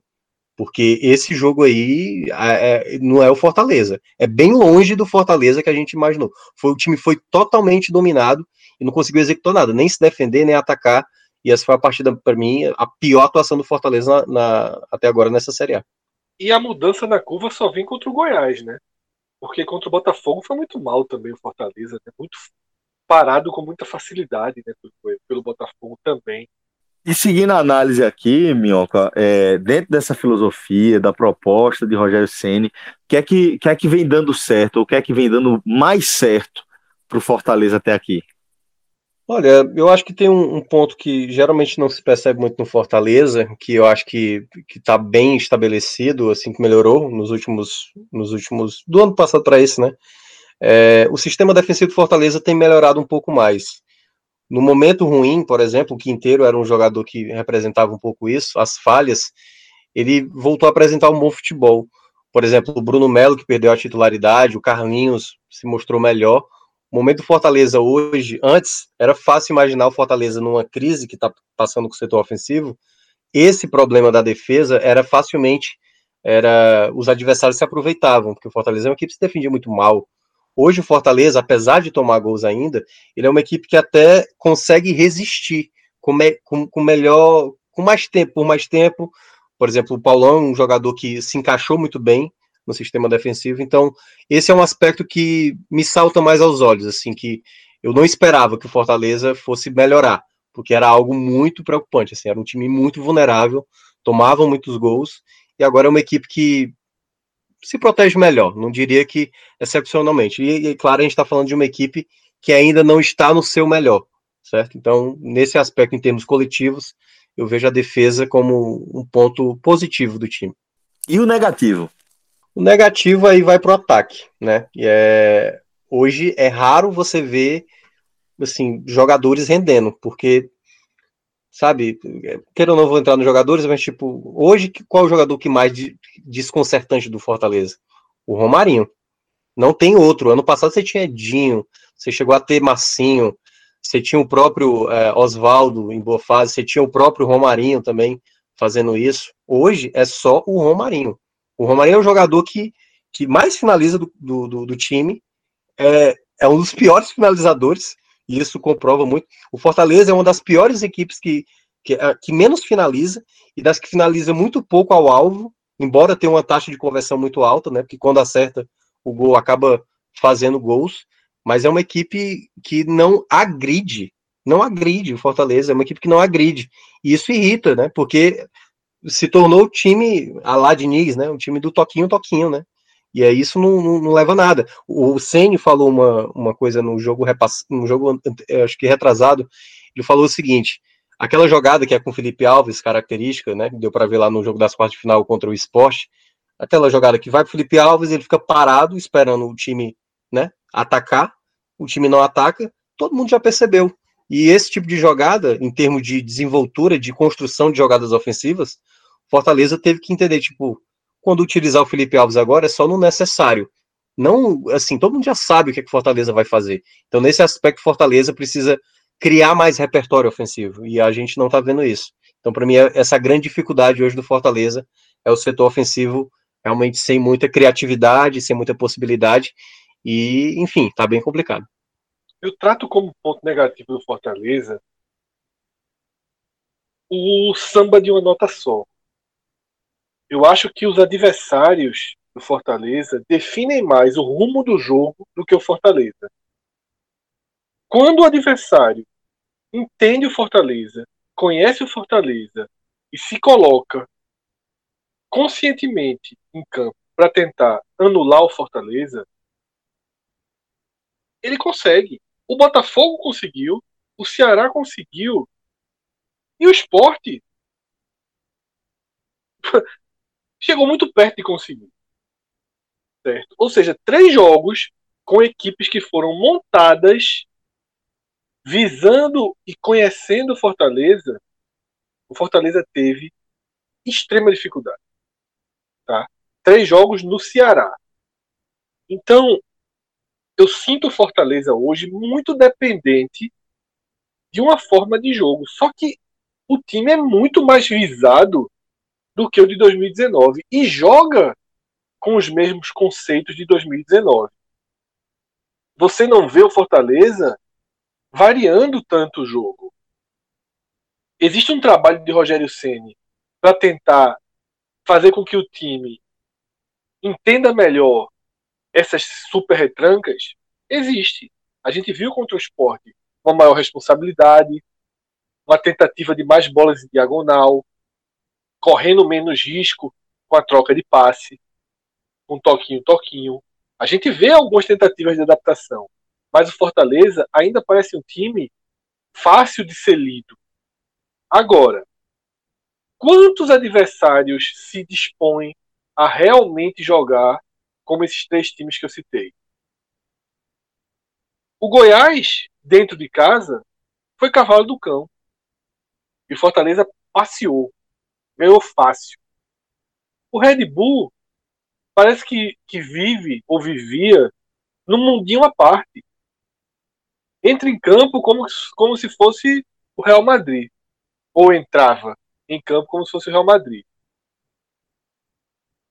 Porém, você pega jogos como Corinthians, Flamengo, Grêmio, esses times, dentro das suas casas principalmente, não vão se anular para tentar parar o Fortaleza. E aí é onde o Fortaleza de Sene cresce.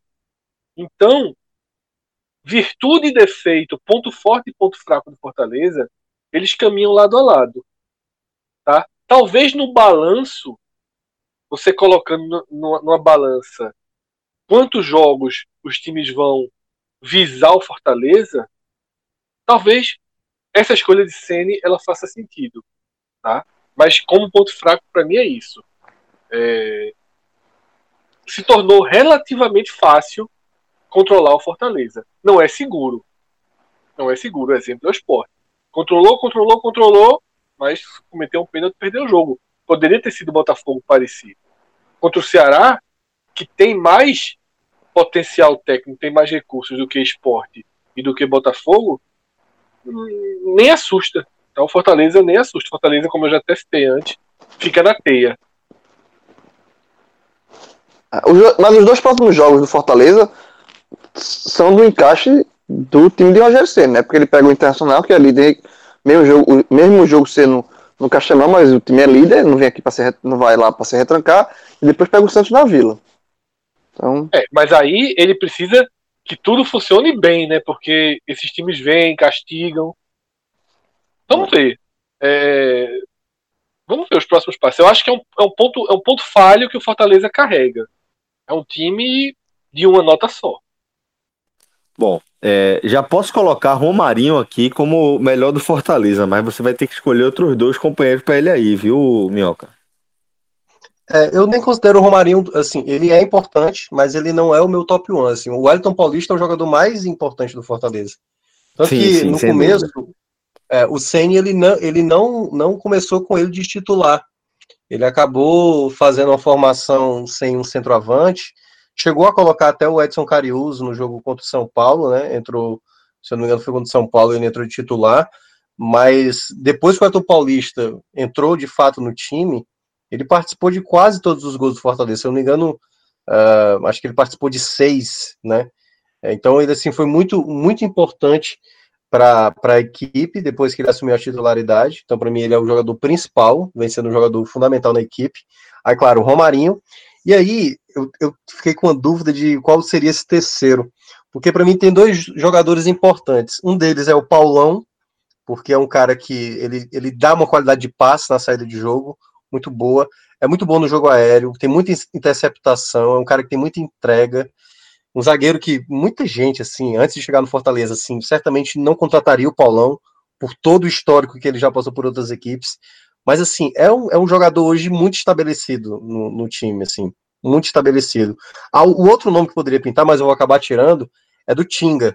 É uma, é uma diferença tamanha, dada essa crise que eu falei da construção ofensiva, quando o Tinga joga, é uma coisa e quando joga o Gabriel Dias é outra. Ele é um jogador que está atuando em muitas jogadas ofensivas, com muita participação. E hoje, o que não se imaginava na temporada passada, o Tinga é um jogador que eu acho que o torcedor quer ver exatamente como titular. Não à toa, quando ele não esteve em campo, nenhum, em nenhum dos dois clássicos, ele acabou. Ele entrou até no, no segundo tempo, lá no, na Copa do Nordeste. Mas nos dois jogos em que ele não esteve no clássico, o time teve muita dificuldade para criar e ele é um dos jogadores que mais tem criado no Fortaleza.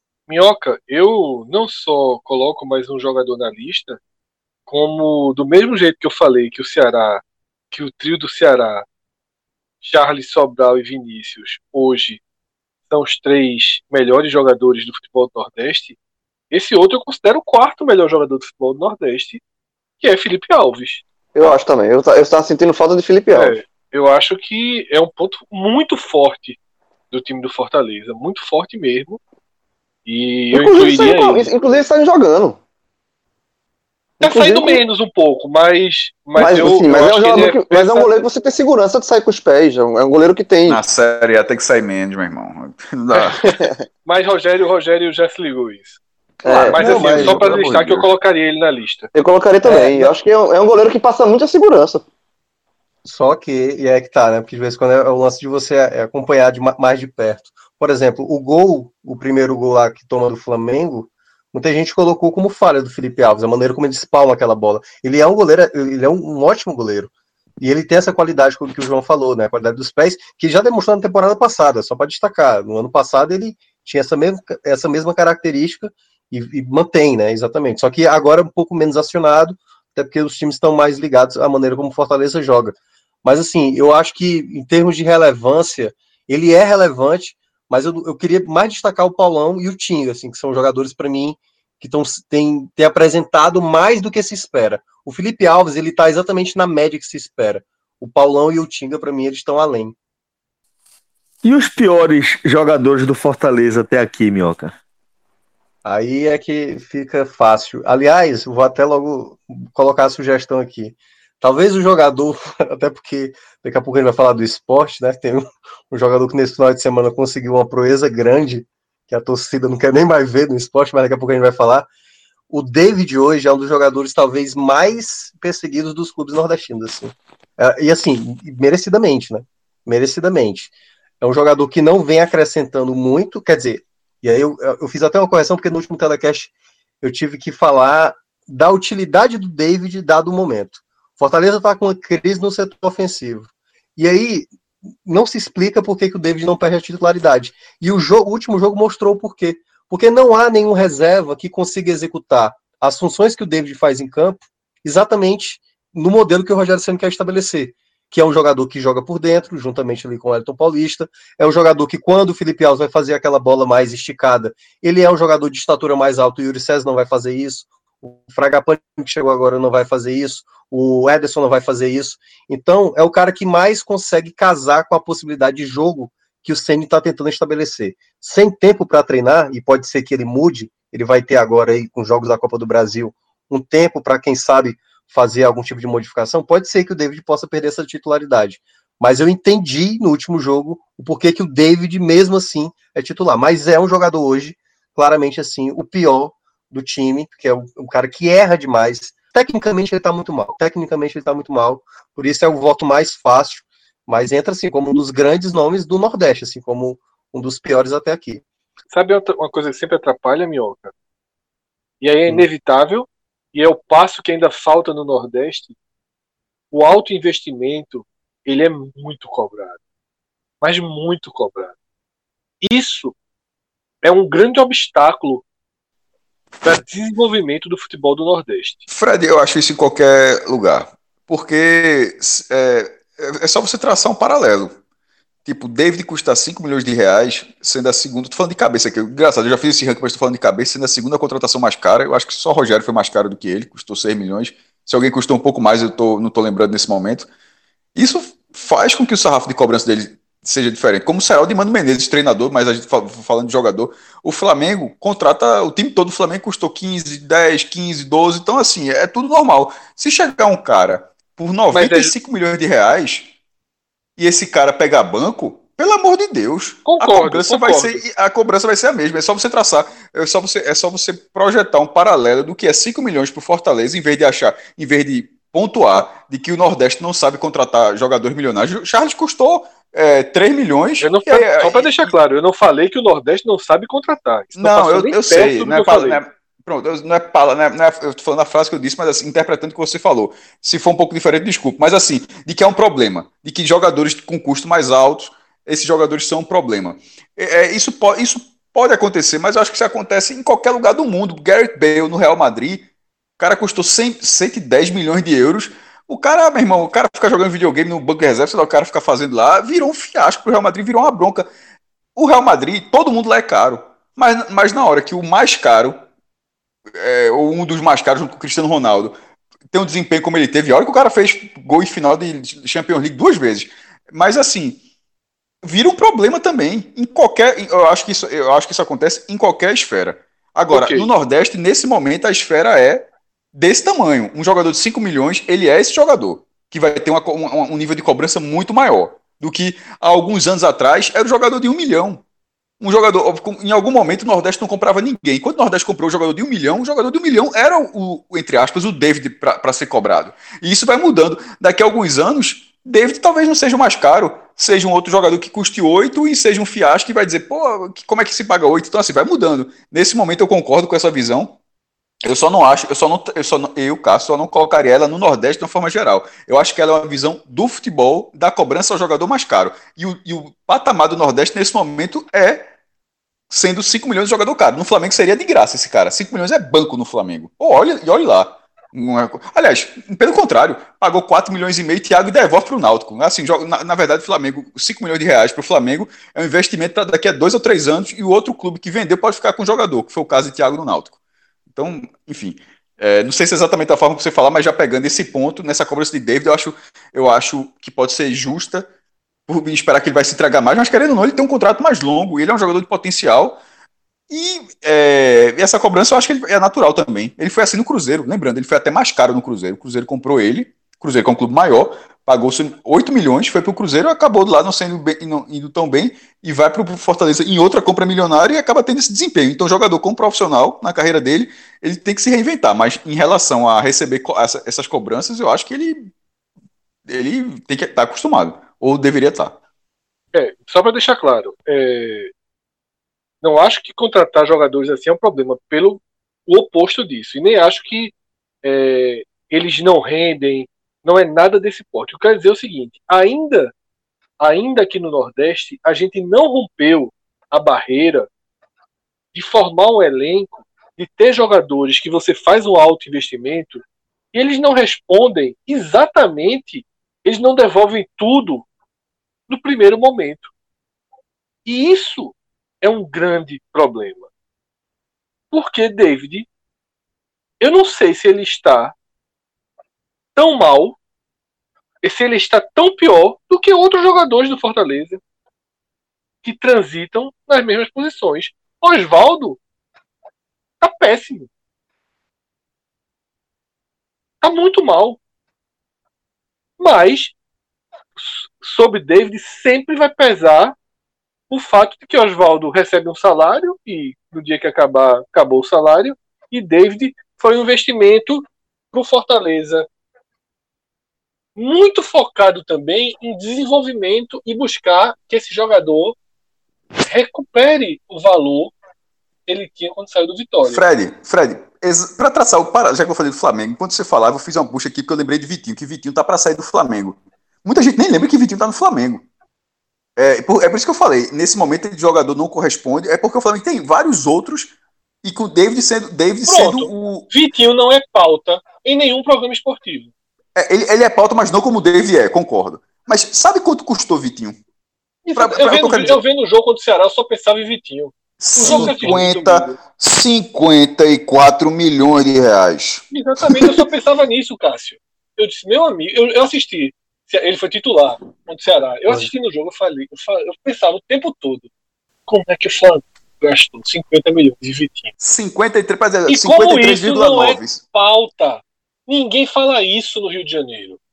A turma E esqueceu. isso real era 4,40, viu? Porque hoje, seria, esse, pelo que ele foi, ele foi Mas- comprado em euro, né? Seria muito mais caro. Então, Mas- assim, é, eu acho que se fala assim de Vitinho. Eu acho que os jogos. Só que É. é, o, Flamengo tem outros, vários jogadores milionários. Exatamente. O- E o- por isso o que o Fortaleza tem não um. passou. Por isso que É, porque não tem. passou. É, é, exatamente. Ou seja, se o Fortaleza, em vez de tivesse comprado um de cinco, tivesse comprado cinco de um, aquela velha discussão, seriam cinco compras milionárias. Mas seriam cinco jogadores dividindo essa responsabilidade de ser uma aquisição de peso. Porque, veja só, o Fortaleza comprando o jogador por um milhão de reais, nesse momento, apesar de um momento ascendente na, na questão financeira, continuaria sendo uma contratação grande para o Fortaleza nesse momento. Para qualquer clube do Nordeste, qualquer clube do Nordeste que contrate um jogador por um milhão de reais, pagando isso em direitos econômicos, ou seja, fora o salário, ou seja, quanto é para tirar o cara daí? Um milhão de reais, eu pago. Para qualquer clube do Nordeste, mesmo para o Bahia, isso ainda é relevante. Só que o Fortaleza comprou um por cinco. E aí, o, aí o, a- o nível de cobrança, como você está falando, é muito maior. Mas é, é mais pela falta de outros jogadores, não exatamente por David. Porque se tivesse David por 5, um com 3, um com 2, um com 1, e assim, fosse todo o elenco assim, Da- David sendo o valor que ele tem, mas ele não fosse, tipo, é... pensa assim, uma beira-mar, só, só tem casa, casa, casa, e tem um edifício de 30 andares. Aí se fosse assim, em vez de um edifício de 20 andares, um de 15, um de 10, ou seja, mais uma coisa mais uniforme, seria diferente. Agora, é, é, no- é numa orla, só casa e tem um prédio lá, o Burj Al Khalifa lá no meio. Aí, meu irmão, e com o elevador quebrado. Porra, tu não vai reclamar, né? É, mas, Tem- é, eu acho que, a- acho que essa cobrança de David fica um pouco nisso aí. Ele ser um caso isolado de investimento tão alto. Tem um, tem um contexto aí até de- desse debate que vocês colocaram, por exemplo, o Vitinho, ele talvez não vá ser tão contestado ou tão pautado assim na, na, na roda, até porque o Flamengo vem de, um- uma temporada maravilhosa e quem é que imaginava que o Vitinho estaria ganhando titularidade em cima de Arrascaeta, de Bruno César, não, não tinha perigo. O David, ele foi uma contratação do Rogério Senni. O Senni sabe que o Fortaleza tem um elenco, tem um, tem um orçamento pequeno, e ele tinha falado exatamente para o Marcelo Paes o seguinte: contrate o David, trabalhei com ele no Cruzeiro, é um garoto de muito potencial, ele vai dar o retorno e ele é um jogador para entrar no mercado europeu. Foi essa a fala do Rogério Senna. Ele falou isso até mesmo na- na- nas primeiras apresentações é, do David, né, mencionando sobre o futebol dele. Só que ele acabou não desempenhando. O Senna até falou no jogo também é, retrasado que conversou com o David sobre isso né, sobre essa, essa condição que ele não estava apresentando um bom futebol, para tentar dar confiança. O Ceni já conseguiu resgatar jogadores assim. Só que eu acho que há um contexto que, por exemplo, vamos pegar até o caso do Wesley lá no Ceará. O Ceará, quando foi fazer aquela, aquele aporte, que a- todos concordamos aqui que foi um aporte muito alto, num jogador já com idade bem avançada, que quase ninguém compraria, e o Fortaleza não. O Fortaleza contratou um jogador jovem, um jogador que ainda pode, né, poderia ter um mercado para ser disputado pelo- pelos clubes do Brasil, e o momento dele, apesar de mal, o Rogério Ceni ainda vem tentando e vem tentando para ver se ele consegue resgatar, como ele fez com outros atletas, com Felipe, com Romarinho, jogadores também que eram muito contestados pela torcida, pela imprensa, e depois acabaram dando resultado. É essa aposta que o Ceni está tentando fazer com o David. Ele vai continuar insistindo até algum momento o David ser exatamente aquilo que o Ceni imaginava que ele fosse ser, né? Que exatamente o que ele pode ser, que ele pode render ainda como jogador. Então, até o momento não. Até o momento ele é o, o pior jogador do elenco. E aí, já vou dar sequência aqui, certo? Sim, sim. É, Gabriel Dias na lateral direita, é, como eu estava dizendo, né? Quando tem o Tinga é uma coisa, quando tem o Gabriel Dias é outra coisa. Tanto que nesse último jogo, né, o Tinga lesionado, não se sabe se o Tinga vai ter condição de jogar no, no final de semana, e ele é expulso de uma maneira muito tola, porque ele poderia ter comprometido todo o jogo do Fortaleza. Se o Fortaleza tomar virada exatamente do Grêmio, o lance, o lance não era nem, não tinha nada a ver com o Quinteiro ali. Seria todo em cima do Gabriel Dias, porque o, o, o Marlon, que é meia, teve que atuar de lateral direito nos minutos finais. Então, assim, o Gabriel, o Gabriel Dias está muito mal, defensivamente não está tão bem.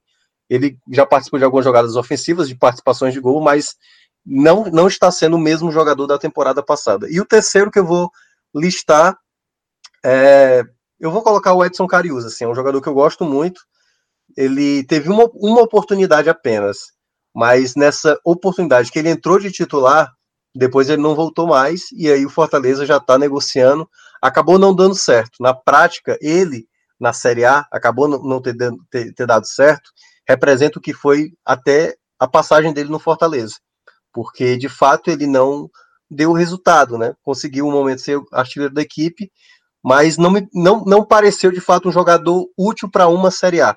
Acabou saindo do padrão, né? Sempre teve essa desconfiança se o Carius poderia ou não jogar uma Série A, até porque ele, ele surgiu muito tarde, ele já está com mais de 30 anos, e agora o Fortaleza vai negociá-lo aí com um time da Arábia Saudita, se eu não me engano é, é empréstimo com opção de, de compra, então o Carius foi o outro jogador que acabou decepcionando muito até agora, né? que, que acabou decepcionando nessa Série A. Pois bem, então a gente fecha aqui a análise sobre Fortaleza e já emenda com a análise sobre o esporte. A gente sai lá do Ceará e aí, Fred, a gente vai tentar analisar é, qual foi o melhor resultado dessa caminhada do esporte até aqui, se é, foi algum diferente daquele jogo com o Grêmio. Celso, para mim foi. Foi, Pra jovem? foi. Então vamos lá. Para mim, o resultado mais importante do esporte nessa Série A é a estreia contra o Ceará. Sabe? Hum, o esporte. Importante, gostei do ponto de vista. É a É, mesma lógica que a gente falou por ter sido quando tava falando do Ceará. Do, do Ceará. Ali o esporte morria na estreia. Era. O esporte entrou no campeonato é, de, com, com o emocional, a confiança no chão. Entrou para ser saco de pancada, sabe? apontado por 10 entre 10 progra- programas especializados como o pior time, é, vestindo a carcaça de Minardi né, nas coisas que a gente analisa aqui no programa. E se você entra, sabe, e segue todo todo o peso que você carrega de frustração, de derrota, né, de você não conseguir vencer ninguém. Eu lembro muito da gente comentando isso, Cássio falava muito isso. Você pode vai vencer quem no campeonato com o futebol que demonstrou no, no estadual, no- mesmo no quadrangular da morte, né, contra confiança na Copa do Nordeste. Fred, mesmo colocando na ressaca do Ceará, meu irmão, apesar da ressaca, não é, o time tava bêbado em campo, não, viu? A gente fala ressaca é modo de falar, no sentido figurado. O Ceará lutou pelos três pontos, mas assim, o desgaste físico que teve nas finais, é, é, o, ressaca de futebol é levado dessa forma, mas ainda assim, com, tudo, com todo esse contexto, era, era um time melhor do que o esporte. Era um time com condições de vencer o esporte ou de pelo menos empatar. Não de levar três gols no primeiro tempo. Porque não é só o fato de o esporte ter vencido o Ceará. É, o esporte fez três gols no primeiro tempo. Assim, uma coisa assim, pera- peraí, esse time não fez nada esse ano. Como é que esse time é capaz de fazer isso aí? E aquele time que naquele jogo deu, mostrou que era capaz de pontuar, e era capaz de obter um resultado, nessas dez rodadas, é uma campanha ruim, quero ou não, 14, mas para o esporte é ótimo. O esporte trataria como um título se acabasse em 16, o que ainda é algo difícil de acontecer. Mas nesse momento, de 10 jogos que o esporte fez, metade ele não perdeu. E assim, isso parecia improvável de acontecer. E isso parte do Ceará, porque se o esporte perde aquele jogo, ele iria para o jogo contra o Vasco, o jogo contra o Atlético Goianiense e voltaria para Santos e São Paulo. Da forma como aconteceu, com o comando técnico do jeito que estava, com a falta de mudanças que, que mesmo o esporte perdendo, a gente viu que não acontecia, era difícil que, perdendo o jogo do Ceará, mudasse uma linha temporal e todos os outros resultados seriam diferentes a favor do esporte. Porque assim, o esporte, o esporte ganhou do Ceará e dos quatro jogos seguintes ele somou um ponto. Ele jogou 12 pontos e ganhou um ponto. Me parece improvável que se ele perdesse do Ceará, ele, soma, ele, ele teria um desempenho melhor nesses quatro jogos. Ou seja, por perder do Ceará, em vez de ele somar um ponto do- dos 12, ele somaria mais. Não faz, não faz o menor sentido. E se isso acontecer. Sim, mas não, não pode seguir, pode Ah, seguir, que eu achei que você tinha acon- concluído. E se isso acontecesse, é eu tinha falado lá do Ceará, eu não sei se Jair Ventura teria topado. E isso aí sim muda a história, porque Jair Ventura, se não acontece, eu vou colocar um empate com o Ceará. Seria dois pontos em 18. Não, dois, dois em 18, desculpa. Não, dois, em, qui- dois pontos em, em 15 disputados. Não sei se Jair Ventura toparia, ou se, se, se o esporte largaria. Não- é difícil imaginar. A, a forma como esse time seria refeito seria um saco de Tinha pancadas. grande Então, chance de Eu, largar. eu, eu tô, eu, tô, eu, tô, eu tô aguardando a minha vez aqui pra discordar. A vitória do Grêmio é uma vitória completamente inesperada, difícil, e eu acho que se João tá discordando, seu esporte não vai, não acho que não vai ser o jogo do Goiás, possivelmente é o jogo do Grêmio, que deve, deverá ficar à frente, mas o jogo do Ceará, ele abriu uma porta que não parecia existir, é assim que eu enxergo. Não parecia existir um caminho para o esporte ser um time que pudesse pontuar de uma forma regular no campeonato. E isso aconteceu com o jogo do Ceará, e isso aconteceu para mim no jogo do, é, o jogo do Ceará, até por ter sido a primeira vitória no campeonato. Ô, João, para passar para você, eu queria só apresentar uns argumentos pelo qua- pelos quais eu falei para, eu dei a entender para Fred que minha, minha opinião era o Grêmio. É, eu entendo o argumento de, de Fred e de João, acho que são bons argumentos, mas aí, João, quando eu vejo a sequência, justamente a sequência que Cássio citou, a sequência que Fred citou, é, o Sport depois é, perdeu quatro partidas e empatou uma. E a quarta derrota dessa sequência aí de cinco jogos é uma derrota muito dura, já com Jair Ventura como, como comandante. Aquela derrota para o Curitiba no apagar das luzes, é, com, com uma falha muito é, é, grave de Maílson, que é, ali, inclusive fiz um, um vídeo para o live é, depois daquele jogo nessa linha, destacando o peso daquela falha de Maílson no restante da caminhada do esporte, por entender que teria um abalo de confiança muito violento a partir de um jogo onde o esporte mostrou alguma evolução. E a gente tinha em vista, inclusive, a caminhada a partir dali. Ia pegar o Grêmio fora. Então, é, quando eu vi aquele cenário ali, eu fiz, porra, uma, uma, uma fagulha que o esporte encontrou para ver se o motor pegava no tranco foi a troca de comando. Ela jogaram um balde d'água fria nela no apagar das luzes daquele jogo. Tava quase funcionando. Quando deu a fagulha, alguém pegou e chegou, jogou água naquele monte ali e tornou tudo ainda mais difícil. E aí veio a vitória com o Grêmio. A vitória com o Grêmio, para mim, ela não apenas recoloca o esporte é, numa condição de pontuação interessante. Lógico que a gente até já analisou aqui que é, pré-efeito de classificação e pré-efeito de, de- de objetivo de campeonato era melhor ter vencido o Curitiba, que é o adversário direto. Mas ali já aconteceu a derrota para o Curitiba, no apagar das luzes. Aí vem o Grêmio, o esporte consegue a vitória, certo? Com uma excelente atuação, onde ele dá mais um passo dentro da filosofia de jogo de Jair. E para mim, a partir daí, a gente consegue é, é, falar em evolução de forma mais concreta. A gente viu a evolução contra o Curitiba? Viu. Mas para mim, ela, ela meio que tinha se desfeito é, com aquela falha de, de, de Maílson. E por isso eu é, é, induzi Fred a dizer é, que, que poderia ser o Grêmio, Professor, essa é, Ceará. é a minha resposta à próxima pergunta. Pra, pelas suas justificativas. Da. Veja que, coisa curiosa. Mas, João, Mas- por favor, vai, João. vamos seguir aí, velho. Celso é, o- é é justamente o que você falou. Veja, não- o, jogo, do- o jogo do esporte mais importante foi o do Grêmio. Não tem, eu não vejo como ver diferente disso. O jogo, eu acho que é, Fred e, e Cássio, eles deram um peso à estreia muito maior do que eu dou. Assim, é, foi a estreia do campeonato. E detalhe, ela se perdeu depois, como você falou. O esporte, depois daquela, daquele jogo do Ceará, emendou uma sequência horrível é, de cinco jogos, quatro derrotas e um empate. Sabe? Então, assim, a, a, o- a imagem que ficou daquela estreia ali, ela já se, ela se, ela já se desfez com cinco jogos. E E a chegada de Jair, que é o que de fato muda o esporte, ela, ela já se dá contra o Curitiba, o esporte já muda a, a forma de jogar contra o Curitiba, e você lembrou bem, é, o, o, o peso psicológico daquela derrota poderia ser muito grave.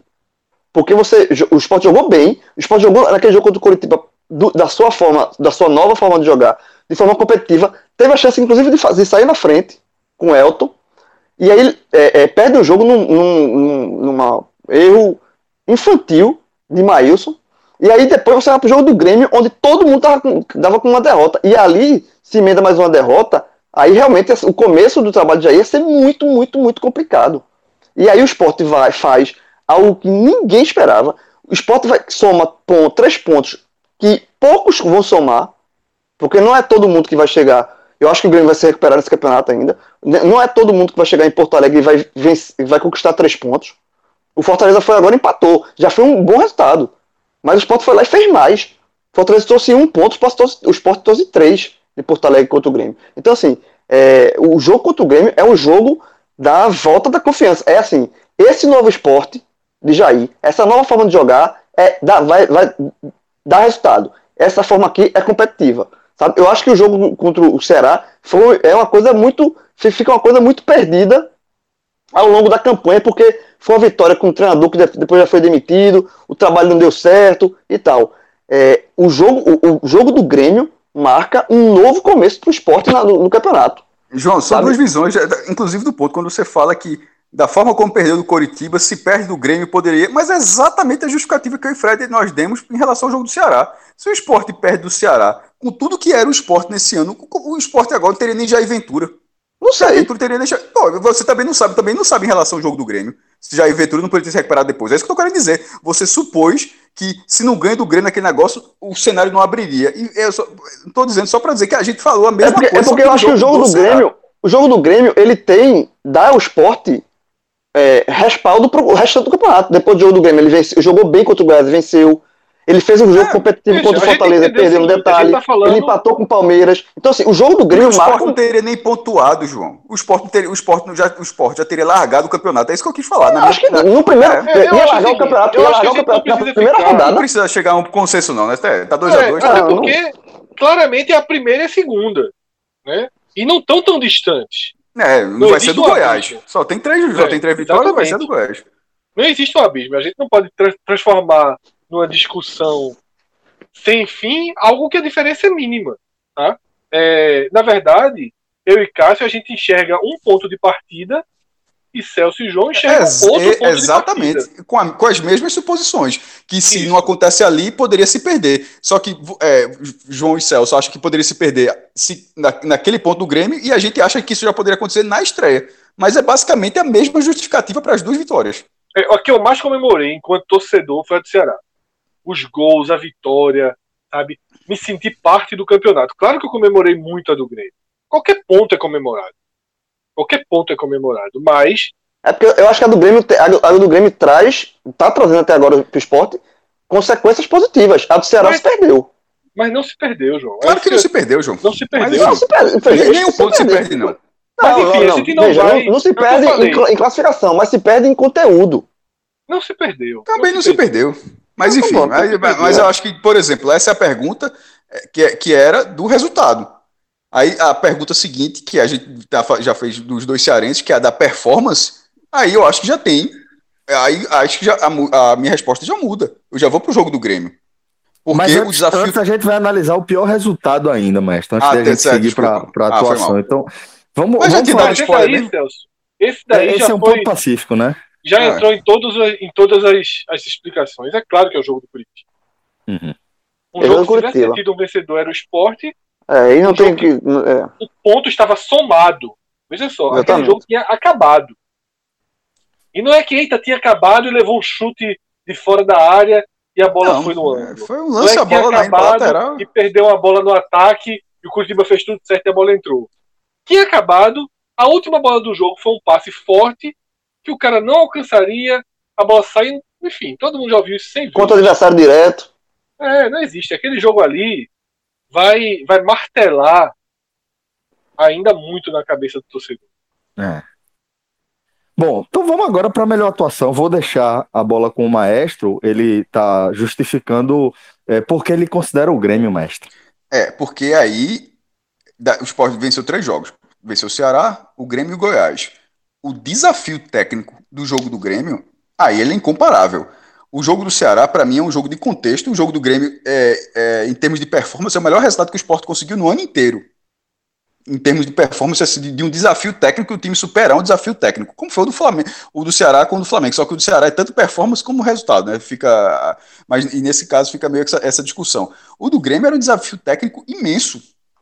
E o esporte se comportou com pouquíssimo tempo de trabalho, e, eh, e aí, mais pelo contexto da derrota, a forma que tinha perdido, tudo isso que a gente já foi falado, mesmo sendo bombardeado, mas ele foi um time que, em termos de atuação, não havia, eh, o, torcedor ainda não havia visto. Contra o Coritiba, eh, o esporte teve essa, uma segurança defensiva, mas diante do time que não fez absolutamente nada. O Coritiba ah, não atacou, nem o esporte atacou. O esporte teve uma chance lá com o Elton, com o Ricardinho chega atrasado. É, acho que o Sabino tira em cima da linha, corta, enfim. Mas assim, mal chegou, o Coritiba mal chegou e a, a defesa ali ela não foi testada. Contra o Grêmio, uma defesa que o Sport leva gol todo jogo, inclusive levou nesse jogo também, o Sport leva gol em todas as partidas, mas a, a estrutura defensiva, que era o que se esperava de Jair Ventura, ela, ela aconteceu nesse jogo de forma assim elogiável. Para em todas as preleções desse vídeo do esporte, o esporte bota sempre alguém puxa assim, ó, peguei aquele jogo e tal, porque, aí, inclusive no telecast a gente falou. Aquele jogo, os, jogadores do esporte, o grupo, sempre quando tiverem um outro desafio técnico, alguém vai falar. Pô, a gente já foi lá no, no Olímpico, a gente já foi lá na Arena do Grêmio e conseguiu, rapaz. Isso eu tô dizendo assim, se for pegar um Flamengo fora, se for pegar é, o Atlético Mineiro em Belo Horizonte, Pegou São o Paulo. Palmeiras, Cássio. É, deve- Palmeiras e e já, já vai- confiança. É, e já vai usar, já vai usar do Palmeiras também. né? Ó, já foi com Que já, é, foi que já é a minha melhor atuação pra mim, não é nem o Grêmio, é o do também, viu, Palmeiras. João? O meu também, viu, João? O E jogo, aí, a minha João, primeira a contigo. atuação é o Palmeiras. A minha, a, minha, a, minha, a minha do Grêmio, no 11 a 11 a do Palmeiras, é uma situação, é um, é um jogo de menos um. No jogo de 11 a 11 que é uma situação mais normal, sem ser uma situação de uma reviravolta durante a partida, a, o jogo do Grêmio, o esporte impediu o Grêmio de entrar na área. De, ele fez o Grêmio cruzar a bola o jogo inteiro, embora ele, tenha, ele tivesse Diego Souza, que é um cara bom, é, bom de, de, de, de cabeçada, mas o esporte, na, o esporte forçou o Grêmio a, inclusive forçou o Palmeiras também, mas forçou o Grêmio, primeiro foi, foi um jogo que veio antes, a só levantar a bola na área e o esporte cortando essas bolas com uma aplicação tática boa, mesmo sendo pressionado, muito pressionado. Então eu acho assim que a performance do esporte é, do maior desafio técnico, inclusive maior do que o do Palmeiras, porque o Palmeiras estava muito mexido. O Grêmio tinha até algumas modificações, mas o Palmeiras tinha muitas modificações. Pô, não tinha Felipe Melo, não tinha Gustavo Gomes, zagueiro, é, não tinha Lu- é, Lu- Luiz Adriano, pô, era, tava muito desfalcado. Então o desafio Ô, técnico do, do, de Porto Alegre, para mim, foi maior do que o do Allianz Parque. Não tô É, falando nem do eu- resultado, tô falando do adversário.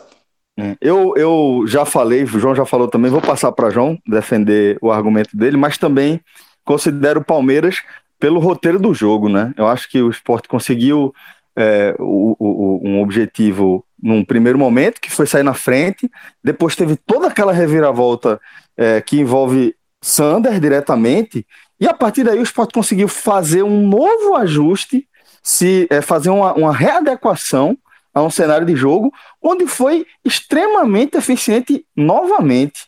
Então, por isso, João, que é, para mim, apesar de, de concordar com tudo que Cássio falou em relação à importância daquele, daquele jogo com o Grêmio, em relação à performance do esporte nesse jogo com o Grêmio, eu considero que, que ta- também, como, como você, que o Palmeiras acabou sendo a melhor atuação pelo que eu acabei de descrever.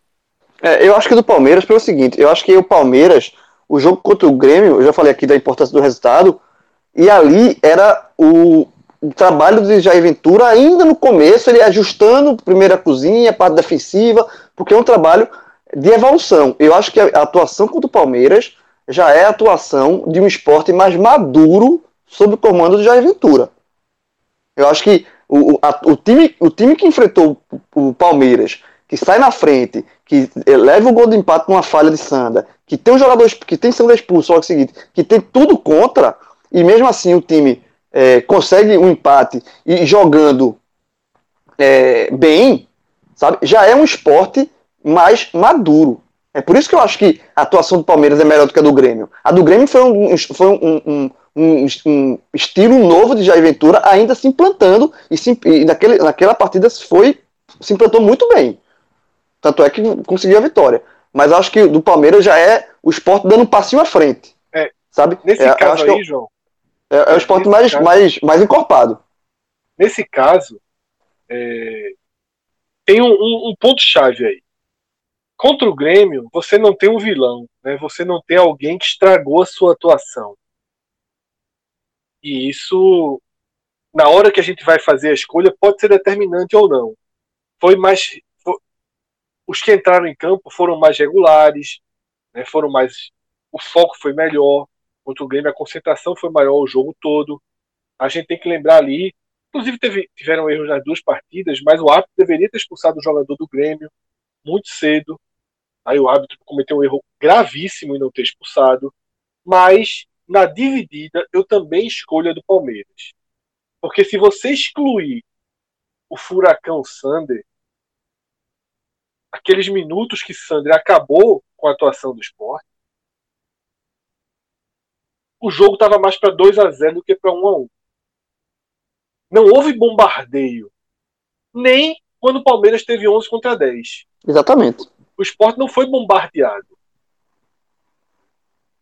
E nessa partida, concordo com a lapidação, é um, você pega a boa atuação do Grêmio, já é uma boa atuação do Grêmio mais lapidada, mas o que eu gostei nessa partida, e mostrou outras faces, é algo que a gente comentou no telecast, que é a resiliência do time, a impressionante resiliência do time. Só que essa relisi- resiliência, que é, sobretudo, até pela definição da palavra, emocional, de foco, de concentração, também há uma reorganização tática e de interesse no jogo e de postura no jogo interessante. Então, eu acho que se você excluir o mal que Sander fez, se você excluir um goleiro que teve atuação muito ruim, a capacidade do esporte de adaptação ela chama mais atenção, certo? Talvez se você for dando nota para jogadores, a do Grêmio vai ter uma média mais alta, porque teve dois, do- duas, dois jogadores que puxaram muito para baixo. Mas eu acho que contra o Palmeiras, é, que é uma soma na verdade, tá? é muito somado esses dois jogos. O Grêmio deu confiança para esse jogo do Palmeiras, mas eu acho que nesse jogo do Palmeiras o esporte deu um passinho, sabe, a mais. A gente viu uma resposta bem interessante, até porque o jogo contra o Fortaleza, isso foi falado no telecast, não foi considerado um passinho a mais. Esse do Palmeiras foi. Bom, e em relação à pior atuação? Porque é, aquele jogo com o Curitiba, que a gente não teve dúvida em falar sobre o resultado, a gente também já destacou aqui que o time é, é, Foi boa atuação. foi, que- fez uma boa, foi boa. uma boa atuação ali, né? É, A e pior tu- atuação, Ah, para mim, é o jogo anterior. É quando o Daniel Paulista se inviabiliza. Uma leitura absolutamente errada, uma postura absolutamente errada contra o São Paulo. Contra São Paulo, exatamente. O esporte não fez nada. Não foi nada. É, o esporte foi um laboratóriozinho de Daniel Paulista tentar melhorar o time é, aos pouquinhos, passo a passo. Não existe. O esporte foi, foi sparring do São Paulo, jogou errado, caiu fácil né, nas, nas armadilhas do São Paulo, não se defendeu bem, não teve resposta ofensiva, sabe? É, eu acho que ali é o resultado mais grave. É a atuação, não, não o resultado mais grave, desculpa. É a atuação mais, mais no fundo do poço que o Sport chegou. Porque você pode citar do Vasco. E a- das únicas 10 partidas, das 10 partidas, melhor dizendo, a única que o Sport não teve nenhuma eminência de pontuar foi o jogo do Vasco. Foi o único que o Sport perdeu bem perdido. Levou 2 a 0 e em nenhum momento teve, opa, talvez empate. Não existiu. O jogo do Vasco foi derrota de catálogo. As outras nove partidas o Sport poderia ter pontuado. Uma sorte ali, um erro aqui. Você poderia ter trazido alguma coisa. Mas eu acho que a atuação contra São Paulo foi a mais desestimulante. Tá? Foi ali que você viu, velho, a caminhada não vai dar para ser Foi, foi percorrida. tão grave que demitiu o Daniel, pô. Foi ali aquele jogo só. É melhor- é- aqui não dá mais não. Detalhe, é bom sempre le- lembrar. Daniel, que foi uma aposta pessoal do presidente Milton Bivar. Então ali foi até Milton dizer assim, dá mais não. Isso. É- é- se eu não- se eu Ali não- foi a certeza do caminho errado. Exatamente. Ali foi dizer, ó, é, se a gente continuar insistindo aqui, não dá não. Então tem que trocar. Ali foi a certeza que tem que trocar. Foi ali, foi ali que tem que a certeza que tem que corrigir o prumo. E, e tá corrigindo. Mas assim, concordo, o jogo do São Paulo foi o pior, a pior atuação. Foi, foi, um, foi uma presa fácil. Aquele esporte que jogou contra o São Paulo, você não consegue. Olha, se fosse aquele, aquele time continuasse para o restante do brasileiro, você Era o bom não perdedor. consegue. O bom é, perdedor. não- Daniel tava montando o bom perdedor. Você não consegue somar, é, calcular mais, sei lá, 20 pontos. Bom, é, vamos então tentar analisar aqui o que é que deu mais certo, né?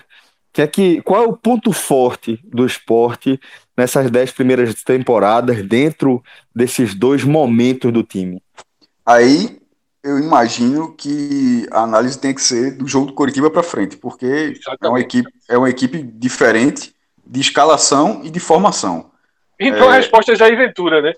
É, É, é, a resposta é a troca de comando. É, mas assim, mas pela pergunta, entendendo, dentro do, do time, né, sem ser o treinador, porque a resposta óbvia é o treinador, nesse caso, é, eu acho que foi começar a jogar, jogar com três volantes, mesmo não tendo esses três volantes, mas o desempenho deles está bem aceitável. É foda, é verdade.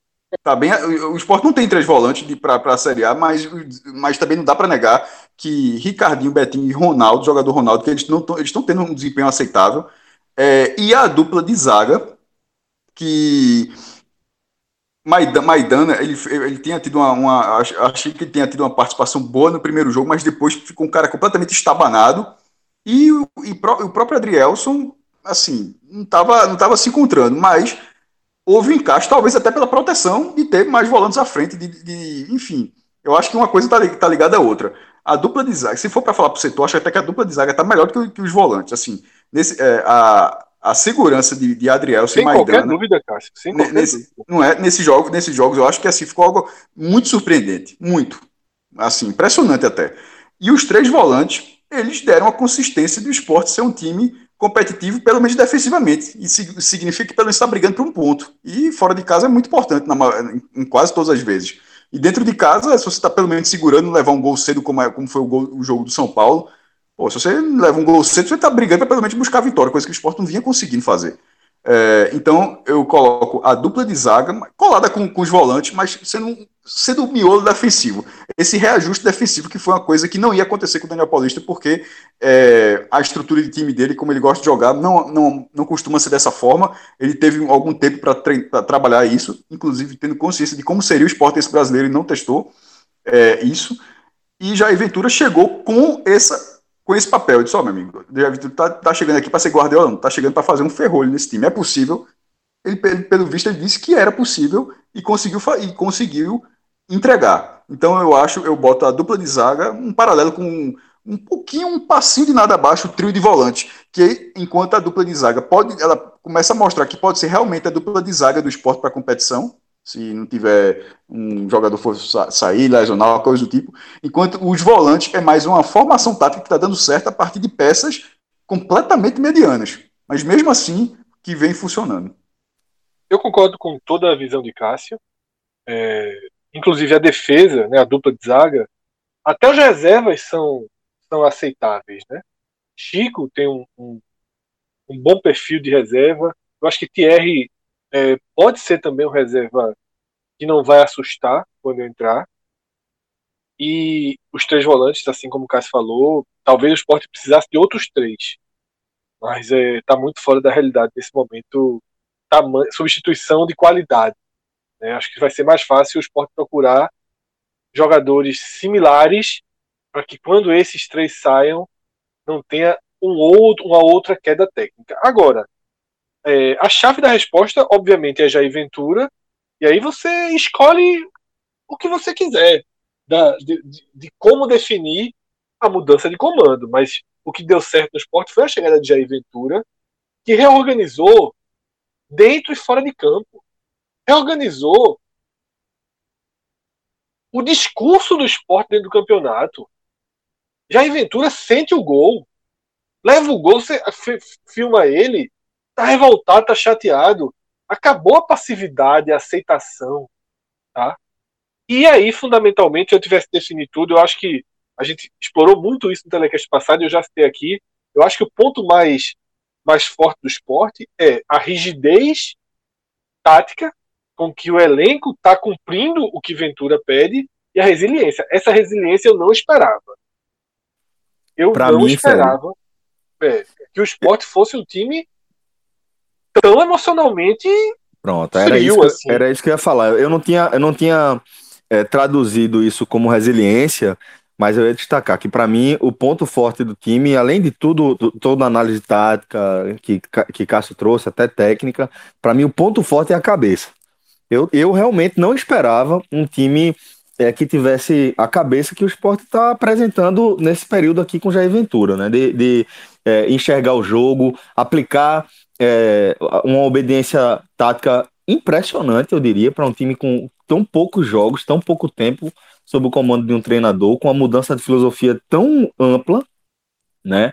E é um time que, que é, tem sofrido muito com erros individuais e assim, é- são sofrimentos violentos mesmo, e mesmo assim, é uma equipe que tem mantido a cabeça no lugar. Então, eu queria só também destacar essa, esse aspecto aí que você trouxe, que você traduziu como resiliência. Celso, minuto Unicast, tá? Vamos lá. É, as definições de resiliência, ela, é, é engraçado, é uma palavra que tem três definições: a física, a figurada e dentro da psicologia. Mas veja que as três definições elas se encaixam. A definição física é propriedade que alguns corpos apresentam de retornar à forma original após terem sido submetidos a uma deformação elástica. A definição consegue ser projetada no futebol. É No verdade. sentido- no sentido figurado, a capacidade de se recobrar facilmente ou se adaptar à má sorte ou às mudanças. Também faz todo sentido. E a definição poética psicolo- psico- da psicologia é a seguinte: a resili- resiliência é a capacidade do indivíduo lidar com problemas, adaptar-se às mudanças, superar obstáculos ou resistir à pressão de situações adversas, choque, estresse, algum tipo de evento traumático, entre outros. Então, é, resiliência define muito bem em qualquer dos seus sentidos, em qualquer das suas frentes, essa, esse instinto de sobrevivência do esporte. É muito instinto de sobrevivência. E o que é que tá dando errado? Quais são os pontos fracos dessa caminhada? Qualidade técnica. em si. É, mas. é, é, e, e- isso simbolizado na lateral esquerda, né? Na lateral esquerda, no- na- em três lugares, João. Lateral ataque, esquerda. né? Comando de ataque. É, né? lateral esquerda, Sander. É, porque É, o Juba, Juba, Juba tá quebrando um galho, mas não tá pronto, né?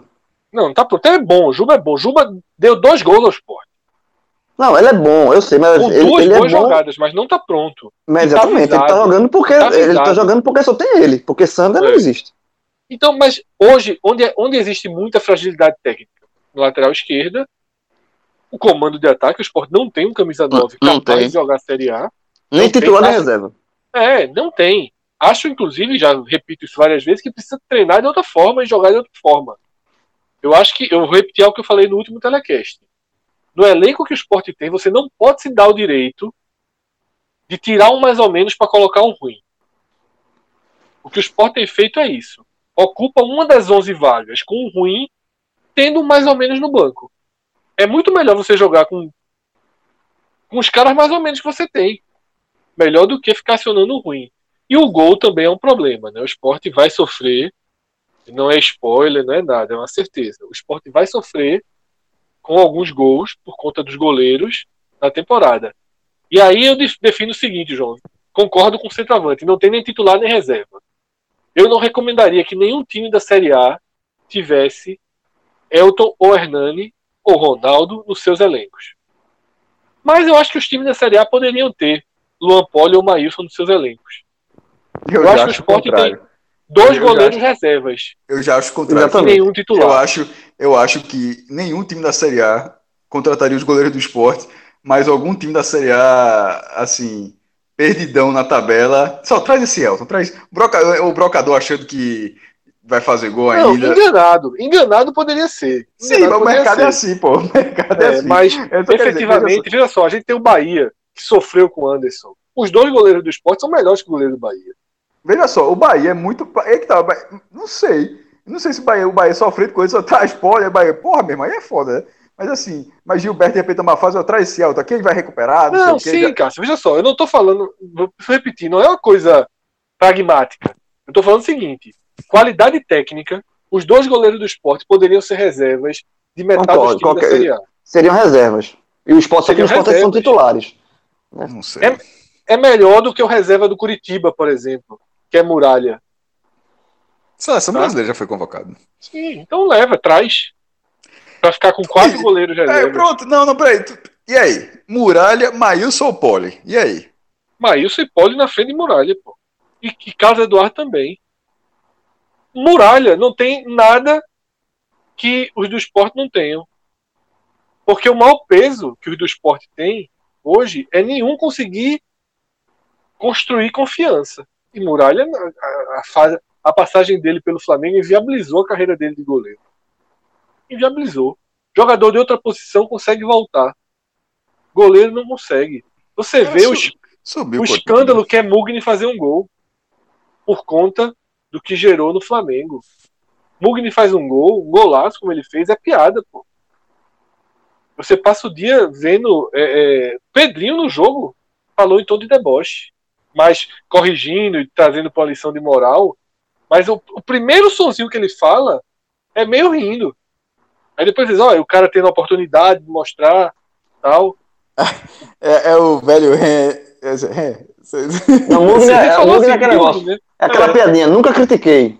É, é, é assim, é o tempo todo. O Daniel Furlan, né, que é do, do, do Mas aí, que- aí Choque tá de direito, cultura, que- foram os caras que criou. O cara tweetou hoje, ele disse, meu amigo, nem no meu aniversário meu telefone recebeu tanta mensagem quanto nesse domingo com o Mugni fazendo gol. Então é esse, assim, os pontos falhos do esporte são muito, muito, muito claros. Tá? É, muito claros. Se, fosse, se trocar aqui a equipe e trouxer 10 equipes diferentes, as 10 equipes vão dizer a mesma coisa. São, são fáceis, mas são de difíceis correções, porque o esporte não tem dinheiro. É, veja Então, só. Pra A correr, bronca é essa. Agora, assim, se for pra escolher um, você tem que trazer, só tem dinheiro pra um. Ou o goleiro, ou centroavante, ou o lateral esquerdo. Lateral esquerdo. Veja, Prata está sendo recuperando, né? E Prata consegue fechar bem aquele setor. Talvez eu ficaria na dúvida entre lateral esquerdo e centroavante. Porque, assim, não dá para jogar. Eu, teve um torcedor que fa- fez um comentário excelente ontem. Disse que o Sport estava jogando com menos dois. Quando o Sander foi expulso, passou a jogar com menos um, porque tirou o blocador Muito boa, essa é muito boa. E colocou Juba. Assim, é muito, são muito graves os problemas. É. Só que você tem Juba, que é um alento. Juba atacando é muito útil. Muito útil. Tem é bola parada, né? defesa. Juba E- deu e dois problema- gols ao esporte. É. Certo? O, o gol é, contra o Atlético. Atlético Goianiense e o gol contra o Goiás, o primeiro Detalhe, os dois de direita. gol. Os dois de direita é o novo prata. Então, depois da gente passar por isso tudo, vamos tentar aqui de forma mais objetiva apontar quem são os destaques individuais. Ah, não, não tô mais no telecast, né? mas vamos, vamos apontar aqui quem são os três melhores jogadores do esporte é, nessa, nessa fase aqui, né? Nessa temporada. Aliás, nessa caminhada na Série A. Adrielson, Adrielson, Patrick. Ah, já, acertou. Patrick, com certeza. Patrick, E com Marquinhos. mim- Adrielson, Marquinhos, com certeza. É, É, esse, é isso aí. Patrick, pra mim, é o melhor dos três.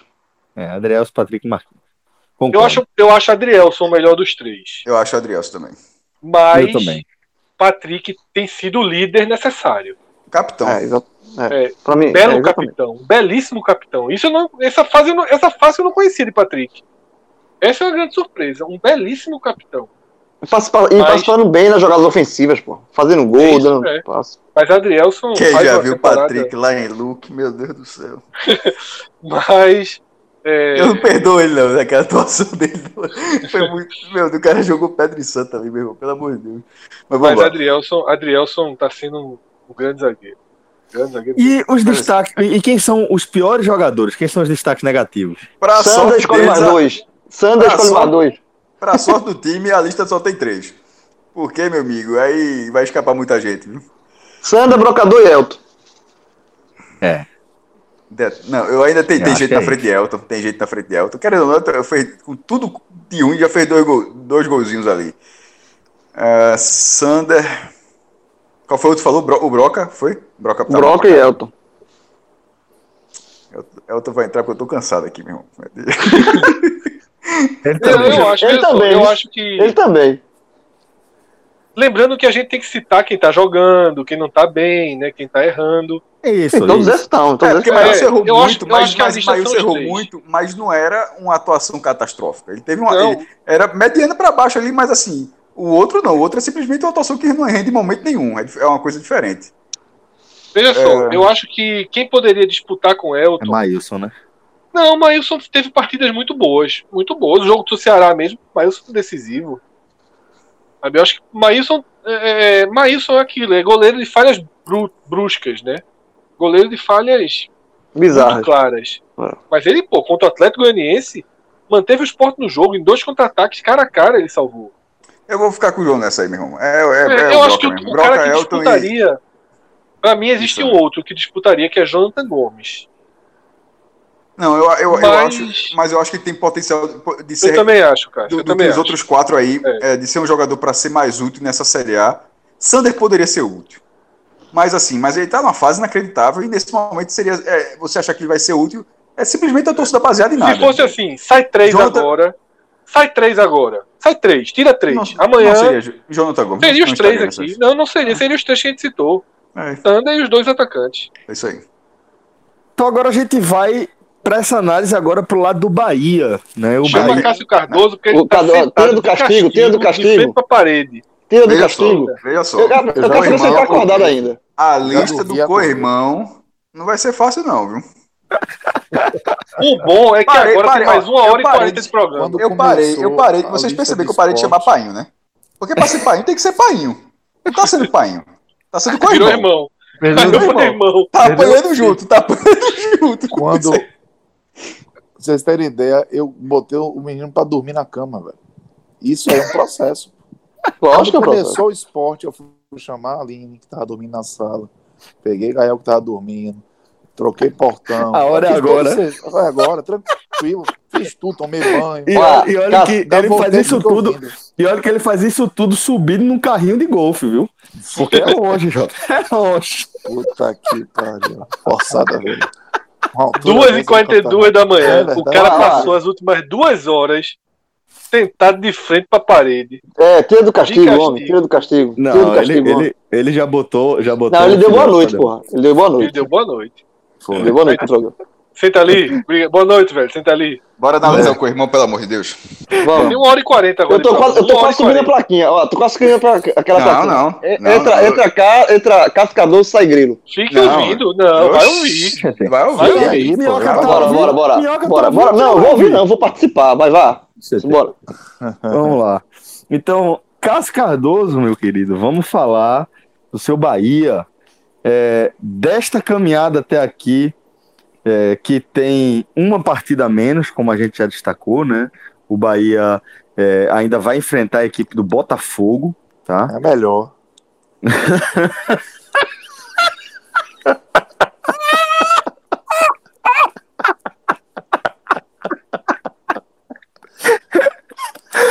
Ah, velho, Aqui, meu porra.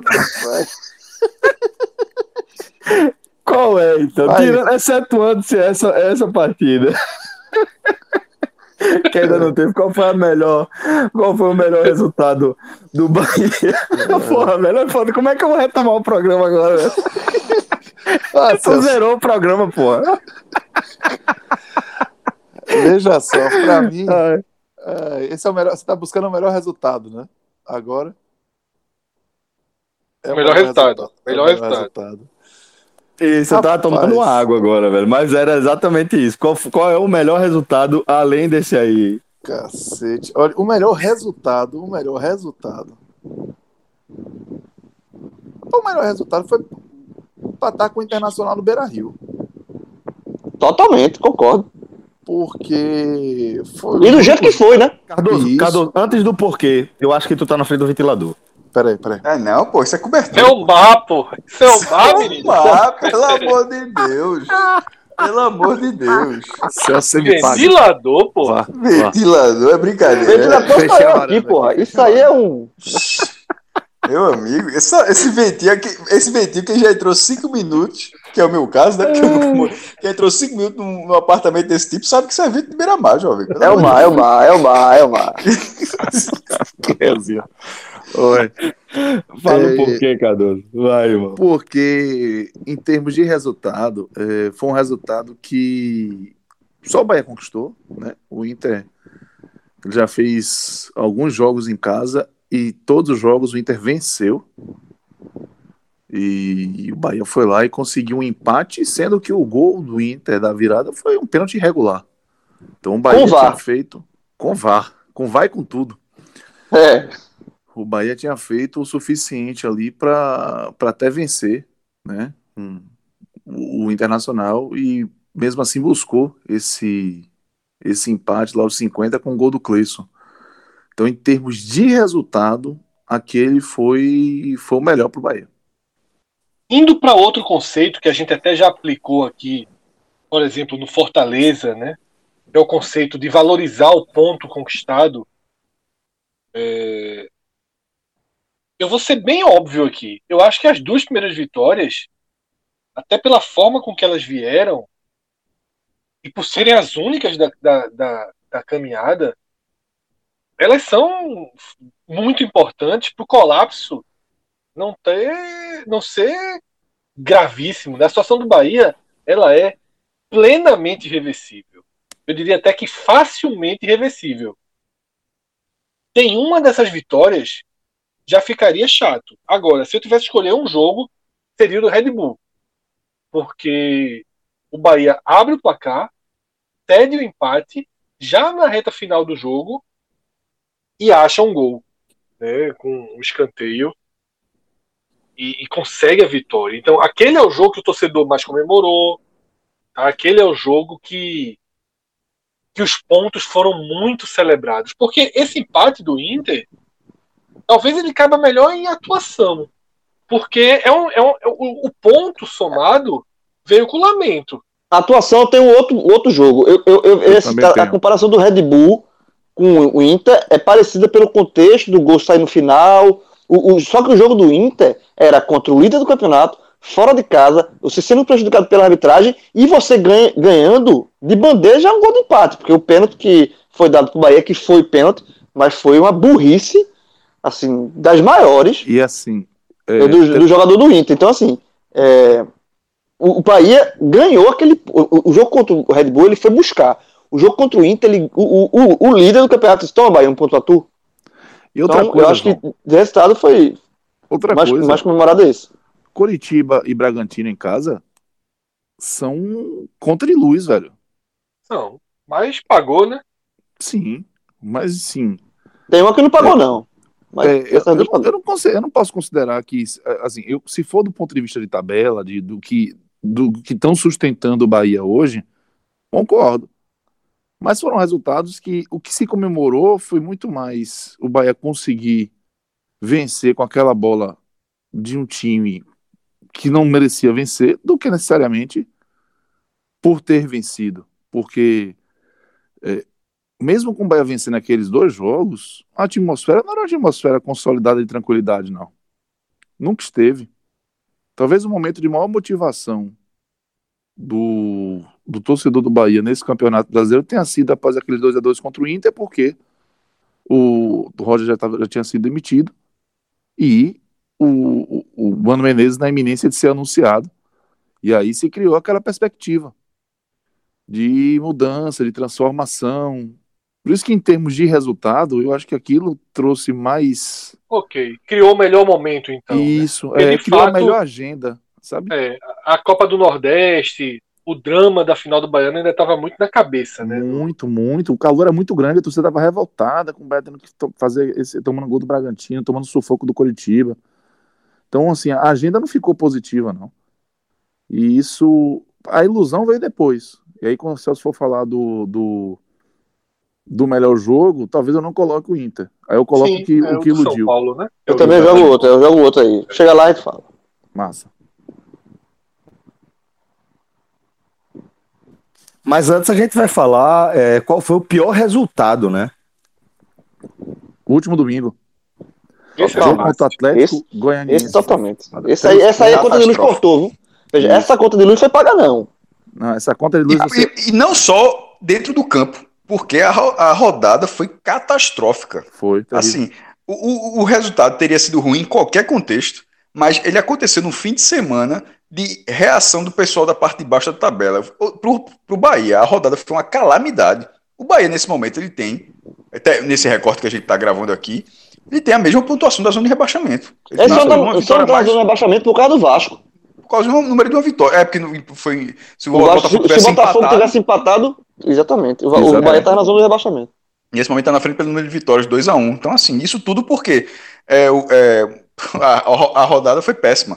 E não péssima assim, por exemplo, o Goiás ganhou, aí não atrapalhou o Bahia. Beleza, só que o Goiás ganhou e, já, e, ficou já um ponto do Bahia. Então ele já, ele já tendo jogos a menos. Então, assim, ela, ela foi, ela foi ruim para a tabela nesse recorte de 10 rodadas e, e a curto prazo também.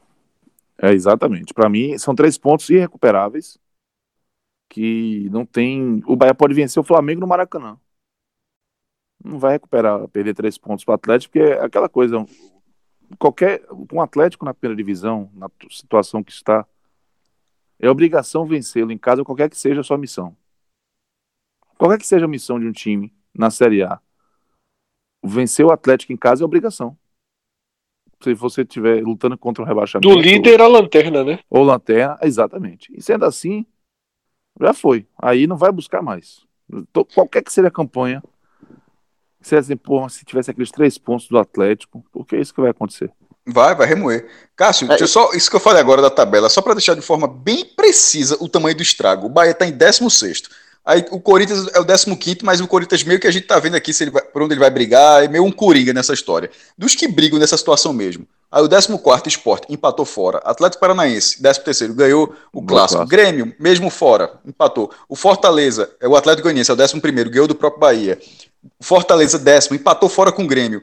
Nono, Ceará ganhou do Flamengo. Ou seja, todo mundo conseguiu assim resultados expressivos em jogos muito mais difíceis. Aí o Bahia joga em casa e, e perde, na, e estreando o treinador ainda. E esse, e esse é o ponto. Foi uma E esse, é- e esse é mais um ponto para colocar isso como pior resultado, porque é, foi a estreia de vida. Mano, que é, foi um técnico onde ainda se deposita muita esperança, obviamente, foi só o primeiro jogo, só que, e a gente comentou isso no telecast, foi uma primeira impressão muito ruim. Ah, o cartão de, de apresentação de Mano... Mano lembrou quem é Mano, né? Isso. Não, foi, mas é assim, é, tá- a gente analisou. Esse assim, é ele Mano. pegou, Não, não Eu- ele, pegou, ele pegou o Bahia, amigo, escalou. A calota, a calota polar ganhou agora 10 metros de espessura, viu? Não, veja só. Ele- só pra não, deixar claro, João, só corri- só pra deixar claro. Mano, todo mundo sabe que Mano funciona. Sim. Todo mundo sabe. Agora, Mano, eu vi o, o telecast que vocês gravaram e é importante deixar o que tá irritando, o que irritou o João, é importante entender que esse é Mano Menezes. É. O trabalho, os trabalhos dele são assim. Tá? Não são trabalhos dóceis, não são trabalhos com torcida achando que ele é o maior treinador do mundo, não. Ele é remédio amargo. É, exatamente. É. E- exatamente. Foi, foi uma, por isso que esse jogo também tá aqui. Foi uma apresentação muito ruim, escalou o time errado, foi pelo E currículo, enfim. É, tem dois tá tudo lá no detalhes. tele, mas eu- o jogo, o pior, o pior resultado foi o do Atlético Goiás, sem dúvida nenhuma. Tem dois detalhes, viu, João, Cássio, Fred, Celso, que são assim, assim dolorosos. Além de tudo isso, o Bahia tomou o gol de Jean, goleiro, cria da base, que tentou fazer Lei do ex de goleiro. né? Fez o primeiro gol dele na carreira contra o Bahia, De rebote. é, e, perde, e, e detalhe, né? O Bahia que algum tempo vem fazendo alguns tipos de, de campanhas de conscientização, inclusive o- de, de contra a violência doméstica, e que te- teve na, assim, na relação de, dessa situação do Jean. Algumas pessoas se aproveitaram para fazer uma relação, né? Ah, um jogador criado na base do Bahia. Você teve esse tipo de coisa absurda. Então, assim, seria uma oportunidade do Bahia fazer o que o Vasco tentou fazer, né? Mas de uma maneira mais sutil, porque o Jean tem uma relação com o clube. Aí o Bahia tomou esse gol e o Beton perdeu para Wagner Mancini, que criou uma rivalidade com o Bahia por conta do episódio do Bavi, em que ele estimulou, pelo menos participou, daquela retirada do time de campo do Vitória, né? Forçando as expulsões. Então, assim. E que não ba- Mancini foi Mancini. Que Foi? Mancini também é disso. Né? Não foi a primeira vez que ele tira Não. time de campo. A gente Exatamente. lembra daquele jogo da Ponte Preta. A Mancini, ele. Enfim. Então, A assinatura dele também. e aí o Bahia vai para completar o serviço, todo esse combo, ainda tem esses dois personagens aí, tirando proveito desse momento do Bahia. Então, foi, E foi a mim, primeira foi vitória do Atlético dramático. Goiás sobre o Bahia em na Salvador. história. Isso, é, na história. exatamente. Exatamente. tem isso. É, agora, Cardoso, a gente pode falar sobre atuação, né? Você vai amarrar aquela, naquela ideia que você estava apresentando quando a gente estava falando do resultado, né? É o spoiler, né? Eu dei um spoiler. Para minha atuação, eu vou lhe dizer que foi. É, nenhuma encheu os olhos, mas aquela contra o São Paulo foi a que mais sustentou a, a possibilidade da ilusão se converter em algo mais consistente. Qual era essa ilusão? Os dois primeiros jogos que o Bahia venceu, o Bahia não convenceu. Na verdade, foram desempenhos criticáveis. Mas contra o São Paulo, o Bahia fez direitinho o que se esperava dele naquele jogo, no contexto que o jogo estava apresentando, o São Paulo pressionado. Fez 1 a 0 já tinha perdido um pênalti. Teve chance para fazer o 2 a 0 com o Elber. E aí o preciosismo de Elber na frente e um vacilo atrás, o gol do Luciano aos 40, acabou tirando três pontos que deixariam o Bahia. Se o Bahia fizesse, ganhasse aquele jogo e não fizesse mais ponto nenhum no campeonato, estaria uma situação melhor agora do que está. É, com esses dois empates, porque o Bahia teria uma vitória a mais. Né? Então seria um critério de desempate, poderia não ter feito diferença na classificação, mas o Bahia teria um critério a mais a seu favor. Né? O Bahia não conseguiu alcançar ainda, desde que tomou aquele gol, a pontuação e a condição que teria se mantivesse aquele 1 a 0 depois de tanto tempo. E aquele, aquele cenário ali de, de desempenho contra o São Paulo dava uma sensação de que o, estava, o Bahia estava se constituindo um time cascudo que estava superando é, até desempenhos irregulares e mesmo assim trazendo pontos. Então você começa a olhar para o copo meio cheio e fez, pô, será que quando esse time começar a jogar bola então, onde é que vai parar, né? Se sem jogar tá conseguindo esses resultados, tá tendo essa, essa maturidade de buscar o resultado, de entender o jogo. E ali para mim foi o último suspiro, na verdade, né, do, do trabalho de Roger Machado. Porque foi para mim foi um desempenho aceitável, foi um desempenho honesto, um desempenho prejudicado por preciosismo, por talvez uma conduta é, é, pouco agressiva em determinados momentos, mas que em termos de estratégia funcionou, funcionou muito bem. E tanto que foi um a um contra o São Paulo no Morumbi, a sensação foi absoluta frustração. Então, para mim, foi o melhor desempenho do Bahia. Eu concordo que foi o melhor desempenho. é, e eu acho que ali, é, pô, o Bahia perdeu o pênalti, fez, mesmo assim, não se bateu, foi lá, abriu o placar, é, teve mais chance de fazer outros gols. E ó, ali, o, a- a- o defeito do Bahia ali, pelo menos no meu entendimento, é que faltou gana para vencer o jogo. Sabe? Eu acho que o Bahia, é, ele, ele sentou em cima de 1 a 0 ali e não e, e quis jogar sem correr riscos. O Bahia é, é, é, quis, ele, ele não quis matar o jogo, ele não teve é, é, coragem, digamos assim. Ele deixou de ganhar, na verdade. Não, aquele jogo, é exa- exatamente. Aquele jogo não foi o São Paulo que empatou, foi o Bahia que deixou de ganhar o jogo.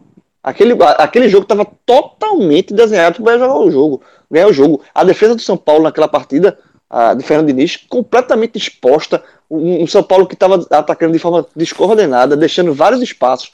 O Bahia teve chance de ganhar aquele jogo até com certa eh, tranquilidade. Aí houve essa acomodação, que era uma, uma marca também do Bahia de Roger, né, que, era um, que é um time que não. Que ele, ele, ele dá eh, é, o primeiro golpe, mas não finaliza. É. Tem esse problema do Bahia.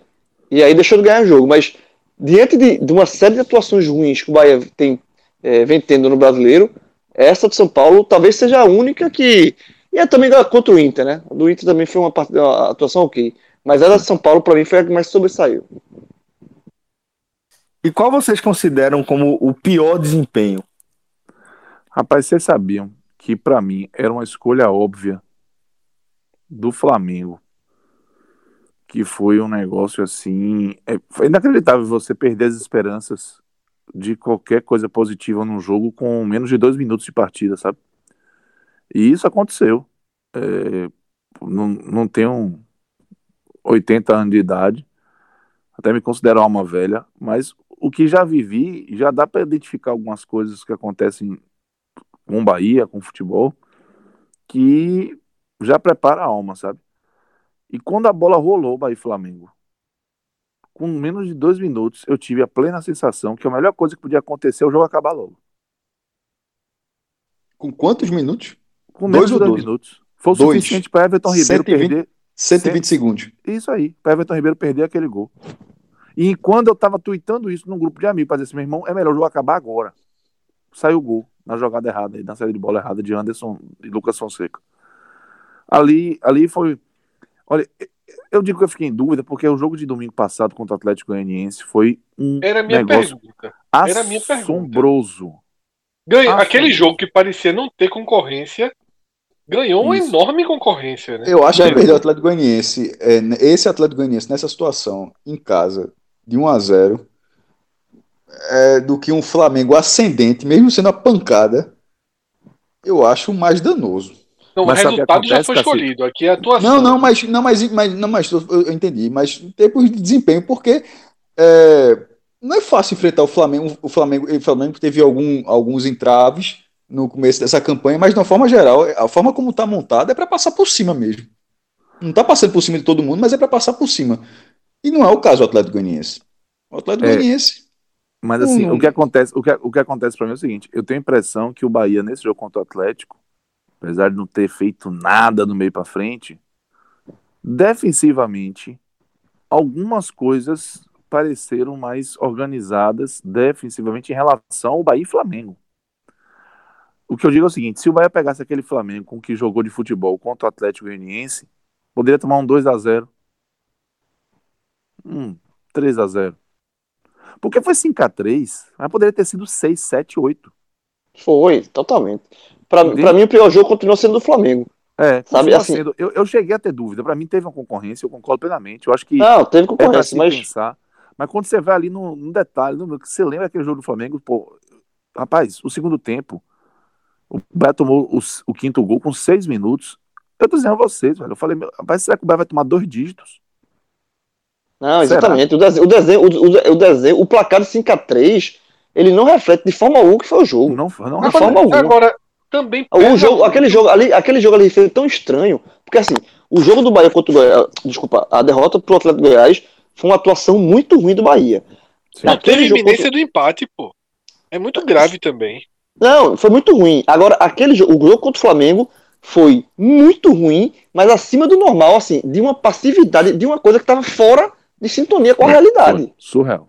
É, foi um Bahia que estava anestesiado, assim, foi um Bahia que estava fora, não estava conectado com, com o mundo, sabe assim, foi, um- foi o jogo que demitiu o Roger, foi, foi muito estranho aquela derrota, foi, uma- foi uma derrota que a, a- a- a rotação do Bahia estava girando completamente descompensada, então assim, eu- aquele jogo ali foi uma das piores atuações do Bahia, Alguma chance De de ter anos. sido recado, Cardoso? Não, né? Rapaz, então, é, eu, não, eu não sei se recado, mas eu tenho a impressão que todo mundo percebeu que era uma relação acabada e já não tratou, já não se esmerou, sabe, em, em acreditar naquilo, em, em transformar.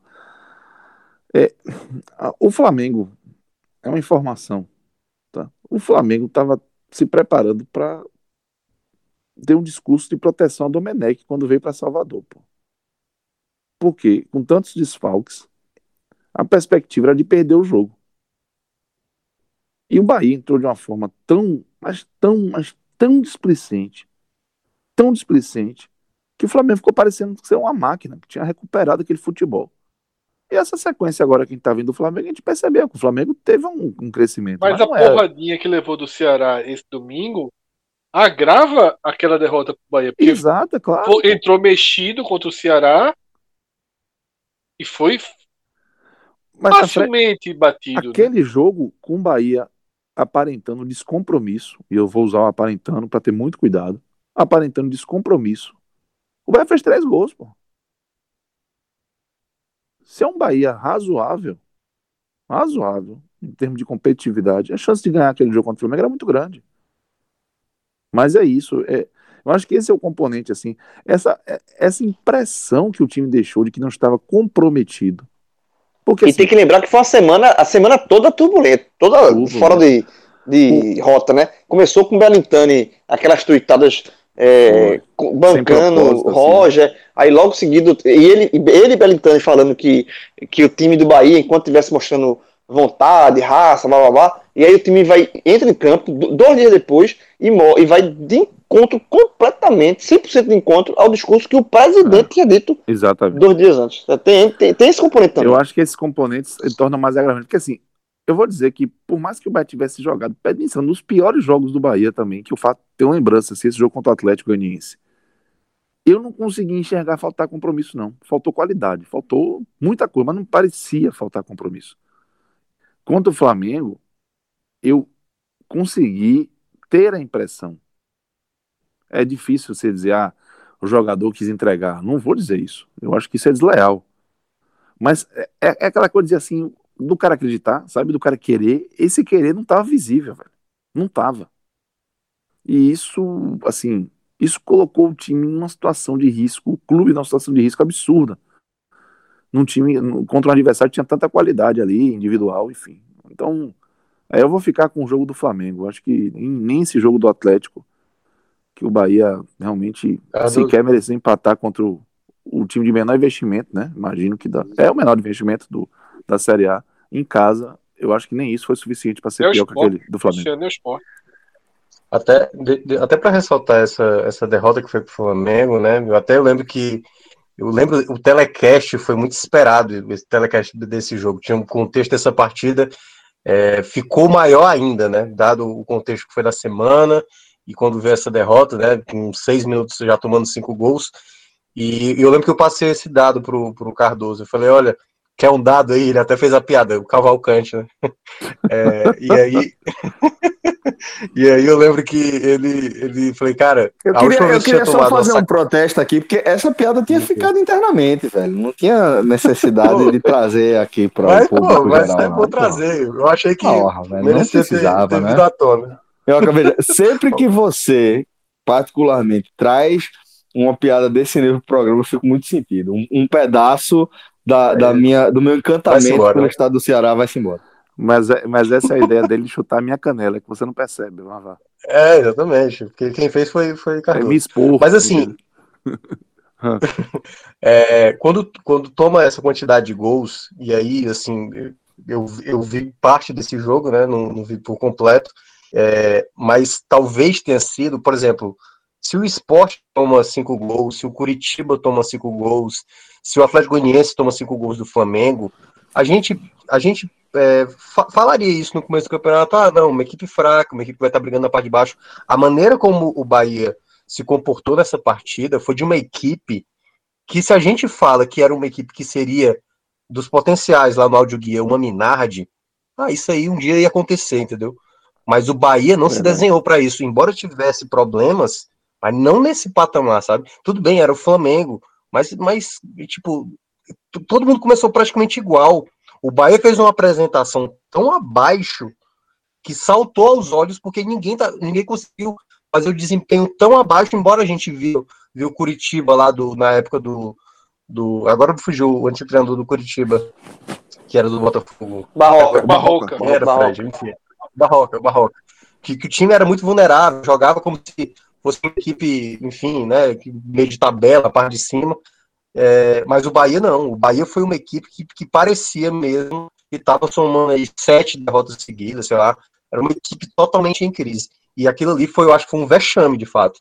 Não, não foi um vexame maior, porque o placar final foi ali diferença de, de dois gols. Mas o desempenho foi uma coisa, assim, pavorosa, né? A última vez que tinha acontecido isso foi lá contra o, o- o Cruzeiro, Cruzeiro. né? Em Cruzeiro. 2003. E foi bem parecido, viu? Pois é, Foi e bem aí parecido. se desenhou, se desenhou para isso. Isso. E essa reação pela qual o, o, que, que o Bahia precisa apresentar, Cardoso. Ela precisa estar apoiada onde? Em que ponto forte esse time precisa se apoiar para seguir em frente? Olhe, Celso, eu ainda não consigo me convencer de que o Bahia tem um elenco tão limitado para passar o que está passando. Eu acho que pode e deve reforçar e encontrar soluções para ser mais competitivo, mas tem condição de ser muito mais competitivo do que vem sendo com as peças que estão aí. Para mim, o Bahia precisa, e talvez tenha isso com o Mano Menezes, o Bahia precisa de uma gestão competitiva do seu futebol. O Bahia precisa de um chacoalhão interno, de um reset. A capacidade de resetar sem precisar trocar o time todo. Se, se trocar, se achar que oportunidades e vai contratando e vai conseguindo passar, porque brincando, brincando, vai estar se desfazendo de peças, né? Kaique foi vendido, Flávio foi vendido, Fernandão rescindiu o contrato, as coisas estão acontecendo. Anderson eh, Anderson está afastado por uma questão de família, mas eu acredito que ele vai perder muito espaço. É, o Bahia precisa de um reboot. Apertar o botãozinho ali. Então, é, esse processo, ele exige um desprendimento de relações pessoais, exige um desprendimento de preocupações com reações de A ou B em relação às decisões tomadas, exige um, um tipo de, de conduta dentro do Bahia que o Bahia não está acostumado a ter, que é do enfrentamento, que é do, do climão, que é o da o, o, o do lidar com competências de personalidade forte e que, repito, talvez Mano Menezes tenha trazido isso. O Bahia, que é um, um- um pior def- era a pior defesa, né? Conseguiu deixar o- Red Bull Bragantino passar à frente, porque tomou dois do Atlético, o Edson tomou um do, atle- do, do outro Atlético, o Goianiense, o Red Bull tomou do Atlético deu dois. É, era um Bahia de pouquíssimas faltas, que começou a tomar cartão depois que o Roger saiu com, com os, jogadores destemperados, já sob a pressão do, do- dos resultados, desempenhos ruins. O Gregor tomou um cartão estúpido, o Juninho tomou outro cartão estúpido, vermelho também. Rossi fez de tudo para ser expulso e não conseguiu, não teve competência, não, consegue, não conseguiu sequer acertar o rosto do, do, do adversário, que foi a tentativa dele para na disputa de bola ali, era para ser expulso, pô, e faltou pouco. Então, o, o esse Bahia, ele não, não fazia faltas, esse Bahia, ele, ele, ele parecia muito gentil é, em um estágio que você perde competitividade. E eu acho que Mano Menezes, ele, até por estar em risco também, né, do ponto de vista de condução de carreira, ele vai causar desconfortos que podem ser muito úteis ao Bahia. Talvez não no primeiro momento, talvez não sejam enxergados assim na hora que acontecerem, mas ele vai provavelmente botar fogo no parquinho para que o Bahia reforce, para que traga peças que ele confie. Ele vai exigir dos atletas, talvez de uma forma que nem o Diego Serri, nem o Vitor Ferraz, nem o Belintani conseguem exigir. É, eu não imagino realmente que haja essa, essas, essa projeção assim de, de imposição e de cobrança tão forte é, dentro do ambiente do Bahia. Eu, às vezes a gente consegue captar algumas coisas pelo, pelos vídeos que são mostrados de, de, de bastidores, né? Quando o resultado positivo vem, aí você vai buscar informação aqui, informação ali, vai construindo uma percepção. Eu acho que Mano Menezes ele traz na carreira dele um componente que o Bahia precisa. Se isso vai ser suficiente, eu não sei. Se seriam outras peças, um carrasco institucional mesmo, alguém, ah, trouxe um diretor, trouxe um, um, um gerente de futebol, o bad cop, enfim. Mas o fato é que o Bahia precisa desse, desse reset, dessa percepção diferente das coisas, de, de provocar incômodo, de tirar a gente da zona de conforto, de revisitar o time titular, se for o caso, de 1 a 11, mas não ser do, não agir do jeito que está agindo. O comportamento do Bahia é um comportamento inadequado de permanência na primeira divisão. Então acho que esse é o ponto que precisa mudar principalmente. Mas, é, para a pergunta que, como o Celso fez, como a gente vem passando time a time, Cássio responde logo no começo.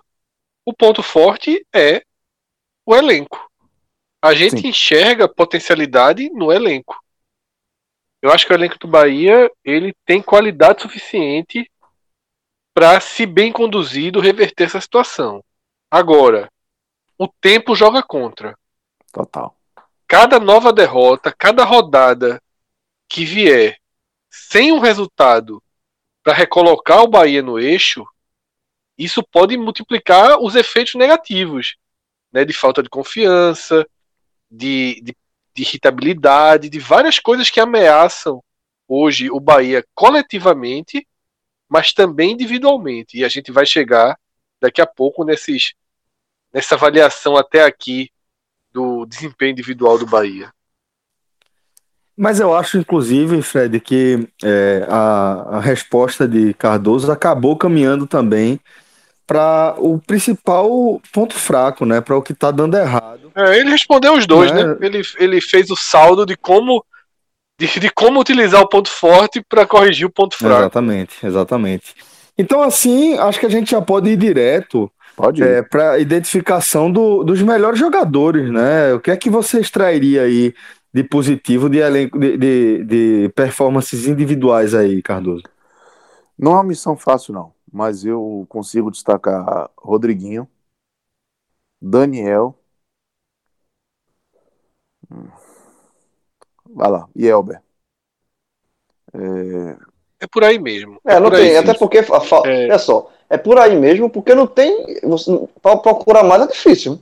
é difícil, exatamente. É muito complicado. Nesse brasileiro, nesse brasileiro, Elber, que na retomada do futebol, ele veio como o principal jogador do Bahia no ano. Ele já estava bem antes da retomada, mas quando o futebol, aquelas primeiras partidas, Elber era o grande jogador do Bahia. Sim. No brasileiro, ele continua tendo bons momentos, mas voltou até as duas faces de Elber, né? Voltou. voltou aquela, aquilo que todo mundo conhece bem de Elber ter duas faces. Mas eu acho que ainda assim ele está na lista.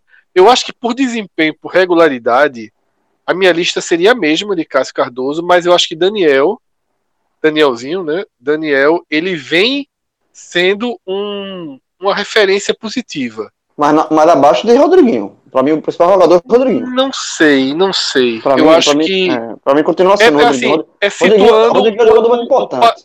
É, não, isso eu não tenho dúvida. É situando um pouco o parâmetro de cada um. Eu acho que Daniel tem feito a parte dos jogadores do Bahia hoje, quem melhor faz a sua parte, analisando cada um no seu quadrado, talvez seja Daniel. Rodriguinho, eu tenho gostado. Eu tenho gostado. Mas ele ainda some muito dos jogos. tá? E ele precisa Mas acho- umas partidas, né? Não completa. Dificilmente ele termina os jogos. Assim, Mas acho que ele tá. O que eu tenho gostado também, nessa fase ruim, inclusive, é que ele não tem demonstrado ter aquele super reforço que vai junto com a situação negativa. O incômodo tá na cara dele. Ou seja, há uma sensação de que ele comprou a briga, mesmo apanhando na briga. Sim. Mesmo perdendo a briga, a sensação é de que o Rodriguinho tá incomodado, tá querendo mudança, tá querendo jogar o jogo. Tá buscando, Isso é tá buscando importante. alternativa. Isso é muito importante, por isso que eu concordo é, com a escalação dele aqui. Eu acho que ele de fato é, tem, um- eu acho que tem um pouquinho de voto de esperança nesse voto. Não, Mas- assim, o, meu, o meu não tem outra expressão. O meu é de análise mesmo. assim, do, do, do, do que o Bahia é tá artilheiro do time, né? apresentando. Ele é- tem três gols. É quem mais É. É. Do que tá apresentando, e o Bahia, eu, todo, eu concordo, o Bahia pode muito mais, mas do que tá apresentando, o Rodriguinho. O tá problema. João, é que é, é- Rodriguinho, se se chamasse Pedro Albuquerque e tivesse vindo do da Jacuipense, meu amigo, a gente tava aqui elogiando demais esse Pedro Albuquerque. É porque aqui entra um pouco também do tamanho do investimento, né? É. De um cara que veio para resolver e não está resolvendo. Mas também ninguém resolve só. É, exatamente. Mas eu- tá- Mas eu concordo, só para deixar claro, a gente só tá aqui aprofundando um pouco o debate, mas eu concordo, eu, eu listaria os três. Quando, antes de Celso fazer a pergunta, eu já tinha na minha cabeça aqui esse, esse trio de resposta. Então, Cadu, você que gosta de, de um pod de estocar, Agora é a pergunta que vai gerar mais 43 minutos de programa. Vai não. Vai não, vai não, jovem. Quem Boa são os destaques negativos, né? Quem são os três piores jogadores do, do Bahia nessa caminhada inicial? Veja só, é, realmente é uma missão muito complicada, tá? Muito, muito complicada. Eu vou excluindo algumas peças. Para mim, Gregory tá um absurdo de ruim. Mas ele teve um, um ou dois momentos ali de, de relembrar o Gregory que conquistou o espaço dele com, com justiça. Juninho, zagueiro, Xará, amigo, só complicadíssimo. Oi. para- é, parênteses mínimo sobre Gregory. É o único jogador do Bahia que foi eleito para a seleção da, da rodada, em alguma rodada dessa edição. É, Pra, é ele, justamente o que você falou, em algum momento ele teve alguma coisa e realmente e caiu de produção depois. É por isso que eu não vou até colocá-lo é, assim entre os três. Os meus três, eles me parecem consolidados, porque ah, vai no Cleison, vai no Rossi, mas para mim os três são Nino Paraíba, Bingo, bateu, bateu, vamos lá, bateu, Nino. Bateu, bingo, bingo, Bingo, bingo. bingo. Gilberto, Bateu, Bingo. bateu. Falta um, pra, falta um pra fechar a cartela aqui e essa é muito fácil, vá. Tô aqui Anderson. pro- pelo prêmio, tô pelo prêmio. Anderson, Bati, porra, bati. Cartela cheia, bati. Porra. só não grite para acordar, galera. galera, é, é- é isso, é difícil, velho. Esse bicho, esse bicho é velho demais, pô. É velho demais, porra. Bati, porra, bati. Ganhei, ganhei. Um ventilador. Ganhei, ganhei o ventilador, o ventilador. Gilberto, Ganhou um Gilberto tá na cassete mesma prata, Gilberto tá mesma prateleira de, de, de Anderson nesse momento. Tá, exatamente. Entre os piores, né? Não, ele, ele é, não tem como afastar Anderson disso, não. Ele Não, não, não, realmente- tô falando de Gilberto. No caso, Gilberto e, e, e Anderson na mesma prateleira. Ah, sim, sem dúvida. O, rapaz, Gilberto é um absurdo, pô. Gilberto perdeu pênalti contra o São Paulo, pô. Aliás, três pênaltis contra o São Paulo. tá um nhaca Nenhum entrou, né? Nenhum entrou. Dois do Red Bull e um do, do Bahia. Eu não bati, não, viu? O bingo. Poxa, Apesar de toda a gritaria de João, eu não bati, não, bingo. Tu quem? conte. Traga aí pra gente. Vou dizer por quê, tá? Hum. Pra mim, Anderson é problema resolvido. Sim. Certo? não vai pra mim, citar. Anderson é problema resolvido. Não, até que não. O aí é foda. Deixa eu terminar meu, meu, meu ponto. É... Já peguei meu ventilador, viu? Não, você bateu. O prêmio é seu, o prêmio é seu. Bateu. O terceiro goleiro, quando acionado, mostrou-se mais seguro do que Anderson. Douglas está de volta, tá? E me parece que a gente não vai voltar a ver Anderson nessa Série A. E eu não consigo formar uma lista dos três piores jogadores do Bahia sem ter Cleison. Que pra mim é, é, é, é um dos piores jogadores do brasileiro e da temporada. E segue sendo um cara de contribuição nula. Foi titular no último jogo. Do Ele- brasileiro, meu irmão. Ah, meu amigo. Rapaz, mas ó, vou dizer um negócio pra você, viu, velho? Pare com boa Eu já- vontade pra ver. A primeira, dar a, a primeira boa calota polar tinha sido do sul, agora foi a do norte, meu irmão. Não, citar, aí. citar Cleison entre os três piores? Não, você falou, nenhuma. do, você falou do brasileiro. Não, o desempenho dele no brasileiro. Tinha antes do Ah, brasileiro, já era muito mal, e brasileiro. dele ah, no meu Deus brasileiro. alívio. Eu entendi assim, é é um dos piores jogadores do brasileiro. Eu disse, porra. Então, é, é Mas tá na lista, viu? Não quatro. tá muito longe disso, não. Não, quatro, quatro pecinhas, o nome dele tá, era o próximo. É porque eu me fo- concentrei Perdeu o ventilador. É, não, eu concentrei em três e assim, eu mesmo com o Cleison. Eu concordo, eu concordo com a. Só eu concordo com a quarta. A quarta posição, Isso. eu vou ganhar ali um chaveiro. Mas. Mas, Mas, eu é, acho é isso que, mesmo. que os três primeiros são. Rapaz, é, é impressionante como estão mal. É, Anderson, ele assim, mostrou que não dá para confiar, né? É algo até que eu vou dizer a vocês, eu já fui mais defensor dele, até aqui no Pod, em outras, outras épocas, outros períodos em que eu tentava contemporizar mais a presença dele no time, e vocês avisando, olha, rapaz, Ó- conheço. Ódio ponto doc, pra não É. ter razão, é raro, viu?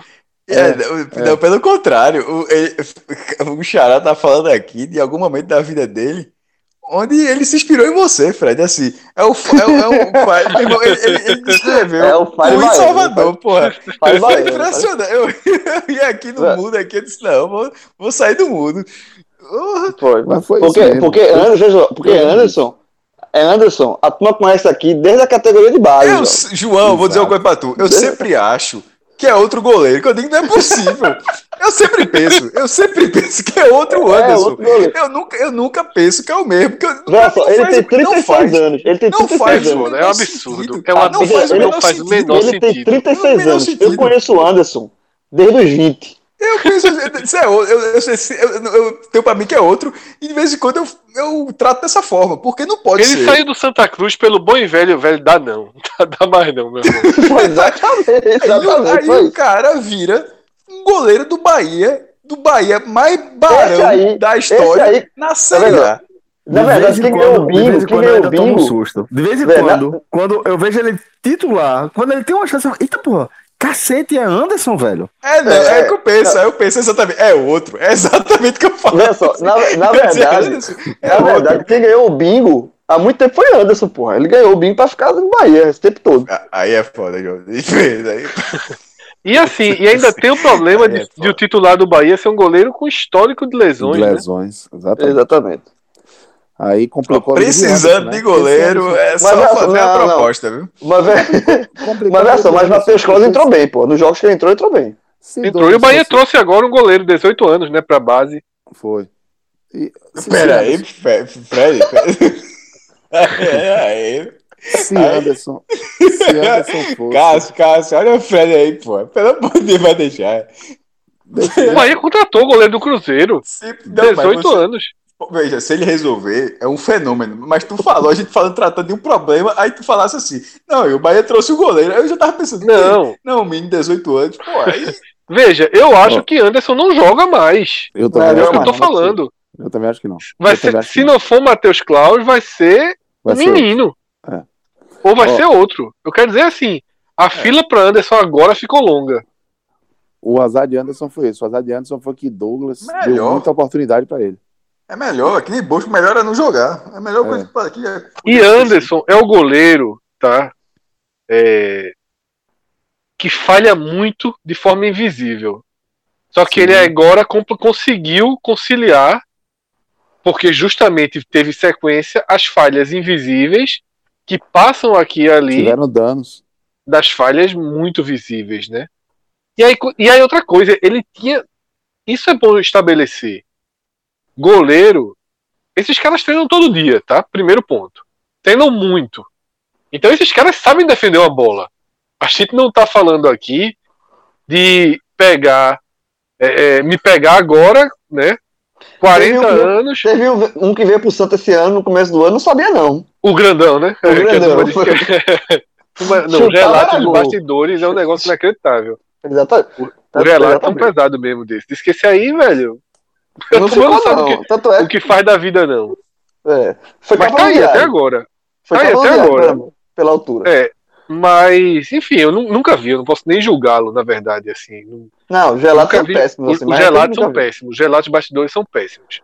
Mas, assim, o que eu quero dizer é o seguinte: Anderson treina todo dia, então, bola na barra, no treino, eu não tenho dúvida que ele consiga fazer as defesas. Sim, pô. Só que goleiro é uma outra questão. É tempo de reação, é posicionamento e é confiança. E isso ele teve no Bahia. Então o Anderson foi um goleiro confiante, sempre que necessário. Ele Faltavam alguns outros recursos, mas ele era um cara que entrava confiante. Ele não Ele- entrava tremendo.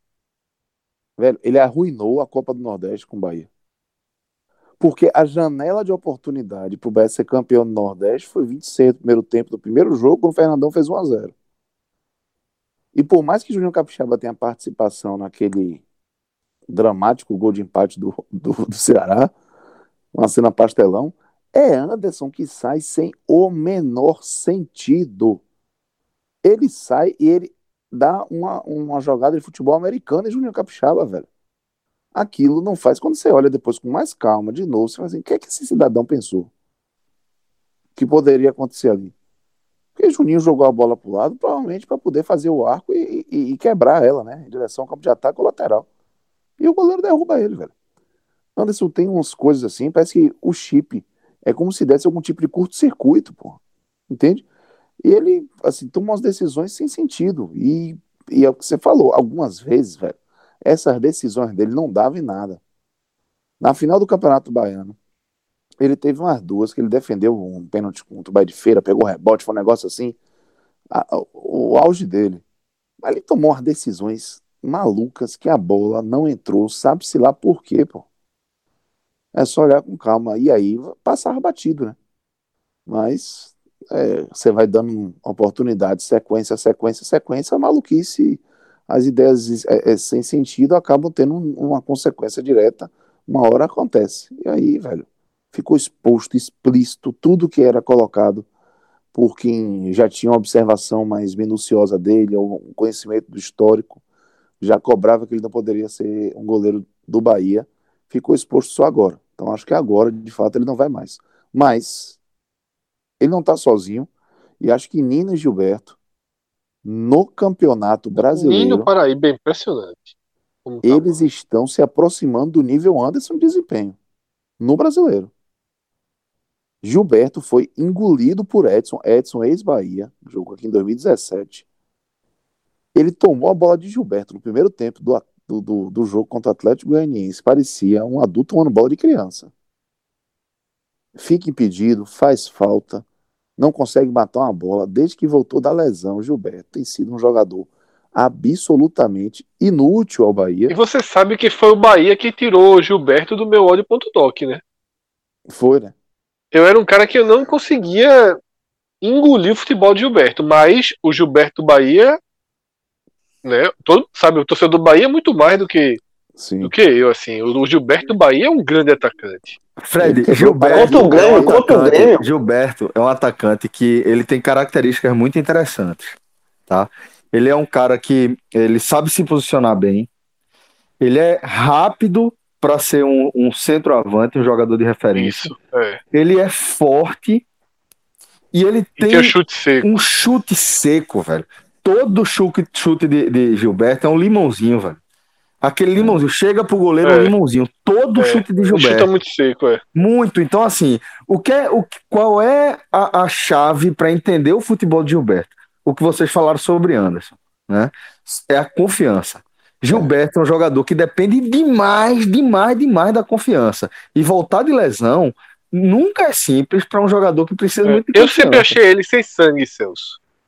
Mas no Bahia, até Bahia, isso ele não. mudou. É, No. Bahia, até isso ele mudou. Eu sempre achei Gilberto todas essas características positivas, mas um cara indiferente ao time. Era como se você tivesse. Quem teve Gilberto, você tem no São Paulo, no Sport, no Vasco, você tem um atacante, tá? E o atacante, ele é meio. Eu sempre achei Gilberto, Gilberto Blazer, Futebol né? Clube. Blazer, né? É, blazer. Mas no Bahia ele não foi blazer. Sempre foi integrado ao Mas time. no Bahia, o problema é que no Bahia agora ele tá mal. O jogo contra o Grêmio, que a gente não citou aqui, o Bahia perdeu pro Grêmio 2x0. Muito da derrota veio na conta do Gilberto, os jogos que ele perdeu, porra. Várias e várias bolas cara a cara. Especial uma de cabeça, né? Que a primeira É, que- exatamente, é que no defendeu, primeiro até Sem goleiro. Esse limãozinho aí, mas, porra, É. sem de cabeça foi fogo. É, exatamente, ele tá muito mal, assim. Meu tá... amigo, esse sem Bahia né? trágico aí que a gente tá analisando aqui, qual é a chance dessa criança cair, hein? Eu acho muito pouca, porque tem muita Eu, qualidade e tem também, eu dinheiro. também acho, mas será que, essa, será que não é mais uma, uma tensão pelo momento do que uma realidade em relação a, a- ao que pode acontecer Ah, aqui veja, é tudo que o sarrafo que você calcula, Cássio. Assim, se o, o- o- se o Bahia apenas não cair, é um fracasso. É, eu acho que é importante. Não, veja só, não, é importante entender o seguinte, veja só. Quando a gente comentou, eu várias vezes comentei, eu acho a situação facilmente irreversível. Agora, a gente tá analisando 10 rodadas. E 10 Sim. rodadas, essas análises individuais são essas mesmas. Não, Ou você vai Não, ficar eu- passando pano pra análise individual que colocou o Bahia nesse, nesse problema. não, não dá. Não dá. O Agora, eu a gente enxerga- É o seguinte, Gilberto faz dois golzinhos, acabou. Volta, Já, já volta. faz oito. Isso. Isso, É. exatamente, Exatamente. exatamente. Vai pegar o Corinthians aí, vai pegar, vai pegar três times que estão mal na tabela, os três fora de casa. Então, se E, de repente e- e é exatamente isso. Se a confiança voltar, o futebol volta também, Gilberto. E Ainda mais na voltam. Bahia. É, Então, e os detalhe, pontos voltam. O Bahia conquistou quatro pontos dos nove nos 50 do segundo tempo. pô. Ah, E foram quatro gols nos 50 Essa- do segundo essa- tempo. Essa é uma do inveja Flamengo que eu foi- tenho do Bahia. Do É Flamengo. impressionante. foi- é impressionante.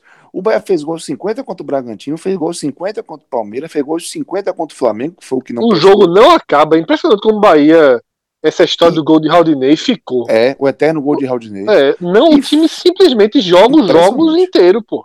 Impressionante. E fez contra o Inter, pô. um e, e quase vira. É. Então, assim, Quase vira. é, é, foi buscar pontos. Por um lado, isso é muito interessante, mas por outro, o cenário dos jogos do Bahia encaminhava para o Bahia ter quatro pontos a menos, pô. É, é- é complicado, pô. não É olhar o meio copo meio cheio, meio vazio, né? É, exatamente. Então, assim, eu acho que é lógico que a gente, o que a gente enxerga ainda é algo que, que aponta o Bahia fugindo do rebaixamento com sem desespero. Mas só isso é pouco, assim. Cássio. Mas isso é que é bom, né? isso, calma, é isso que eu vou falar. É muito concordo com você. Isso a gente consegue enxergar mesmo com.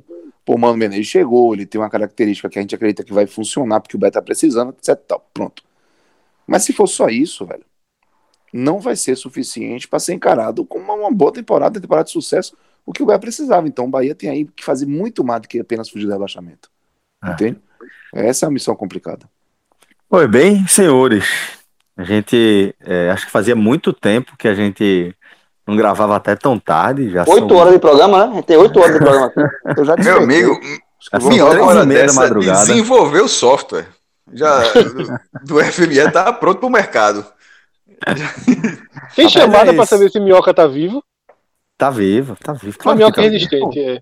Rapaz, ele deve ser gamer, deve ficar lá, ou então tá fazendo planilha. Uma hora dessa. Rapaz, deixa eu contar aqui um negócio. Ô, ô, teve uma hora que Conta aí que tem tempo. Não, conta não. É rápido, é Eu quero ouvir, eu quero ouvir. Eu achei, eu achei, né, que você... Liga pra ele. Veja Cadu. só, veja só. Tá, tá, Ó, tá. Vou botar no mundo aqui, viu? Vou botar Já no ter Eu vou falar o seguinte, eu vou falar o seguinte, eu vou dar o programa oficialmente por encerrado, mas vocês seguem conversando aí, viu? Vamos lá, a história pode ser interessante. Vamos lá, conta aí, Só, cara. só, Vamos ouvir. ouvir, só, só pra ouvir ficar sabendo, são Quem 3 chegou até 3 da 40 manhã. ouve, ouve mais esses 15 minutos aí de E- história. Exatamente, eu não, quero não, ouvir. Não vai ser tudo isso, não, mas é o seguinte. Quando eu cheguei, eu cheguei na rádio. Boa noite. Aí comecei Bom dia. a... Boa noite. Que educação do caralho. Deixa eu, rapaz. Deixa eu. O, o... E aí, tô com a roupa da rua ainda. Peguei também, peguei cerveja e tudo pra ouvir. Aí começou a falar do, do Fortaleza. Quando começou a falar do Fortaleza, meu irmão, comecei a ficar doente aqui de sono. Eu emborquei a cabeça pra trás, porra. E dormi. Durante o programa. Eu acordei com um torcicolo desgraçado aqui, velho. Eu falei, velho, eu não tô conseguindo virar a cabeça. Então eu fiquei um bom tempo no programa. E aí eu falei, estão falando do Fortaleza ainda. Eu desesperei, pô. O olho d'água. o olho d'água. Cássio, Cássio. Eu tô do Fortaleza Cássio, isso é muito verdade. Isso é muito verdade. Eu tô, eu, eu tô com a impressão que a gente tá gravando esse programa desde domingo. Juro a você. Assim que a gente começou a gravar e assim, se perdeu no tempo. Se Tá perdeu no tempo. Eu tô no, túnel- no, no- no buraco de minhoca, meu irmão. Não saiu mais, não. Tá, tá Eu não agora. sabia, eu não É sabia quê, se eu tava chorando de dor do torcicolo porque eu ouvi a minhoca falando do Fortaleza ainda, David, velho. Falei, É muita eu- minhoca na conversa. Buraco E minhoca. detalhe, Minhoca morreu, viu? Morreu. Apagou. Não tá Morreu, participando, não. Então morreu, morreu. Emborcou. Deu tempo Tá de- aí, rapaz. Tá Despertar. vivo, tá vivo. Eu, Mas, tá eu- vivo. mas, mas agora sim, Três. vamos embora aqui. 3 e Eu vou 40 dormir- da eu- manhã. eu vou dormir Eu ainda menos tenho uma horas de- louça pra lavar, meu irmão. E eu tenho que acordar, eu tenho que acordar amanhã de 8h30. Por que tu quer?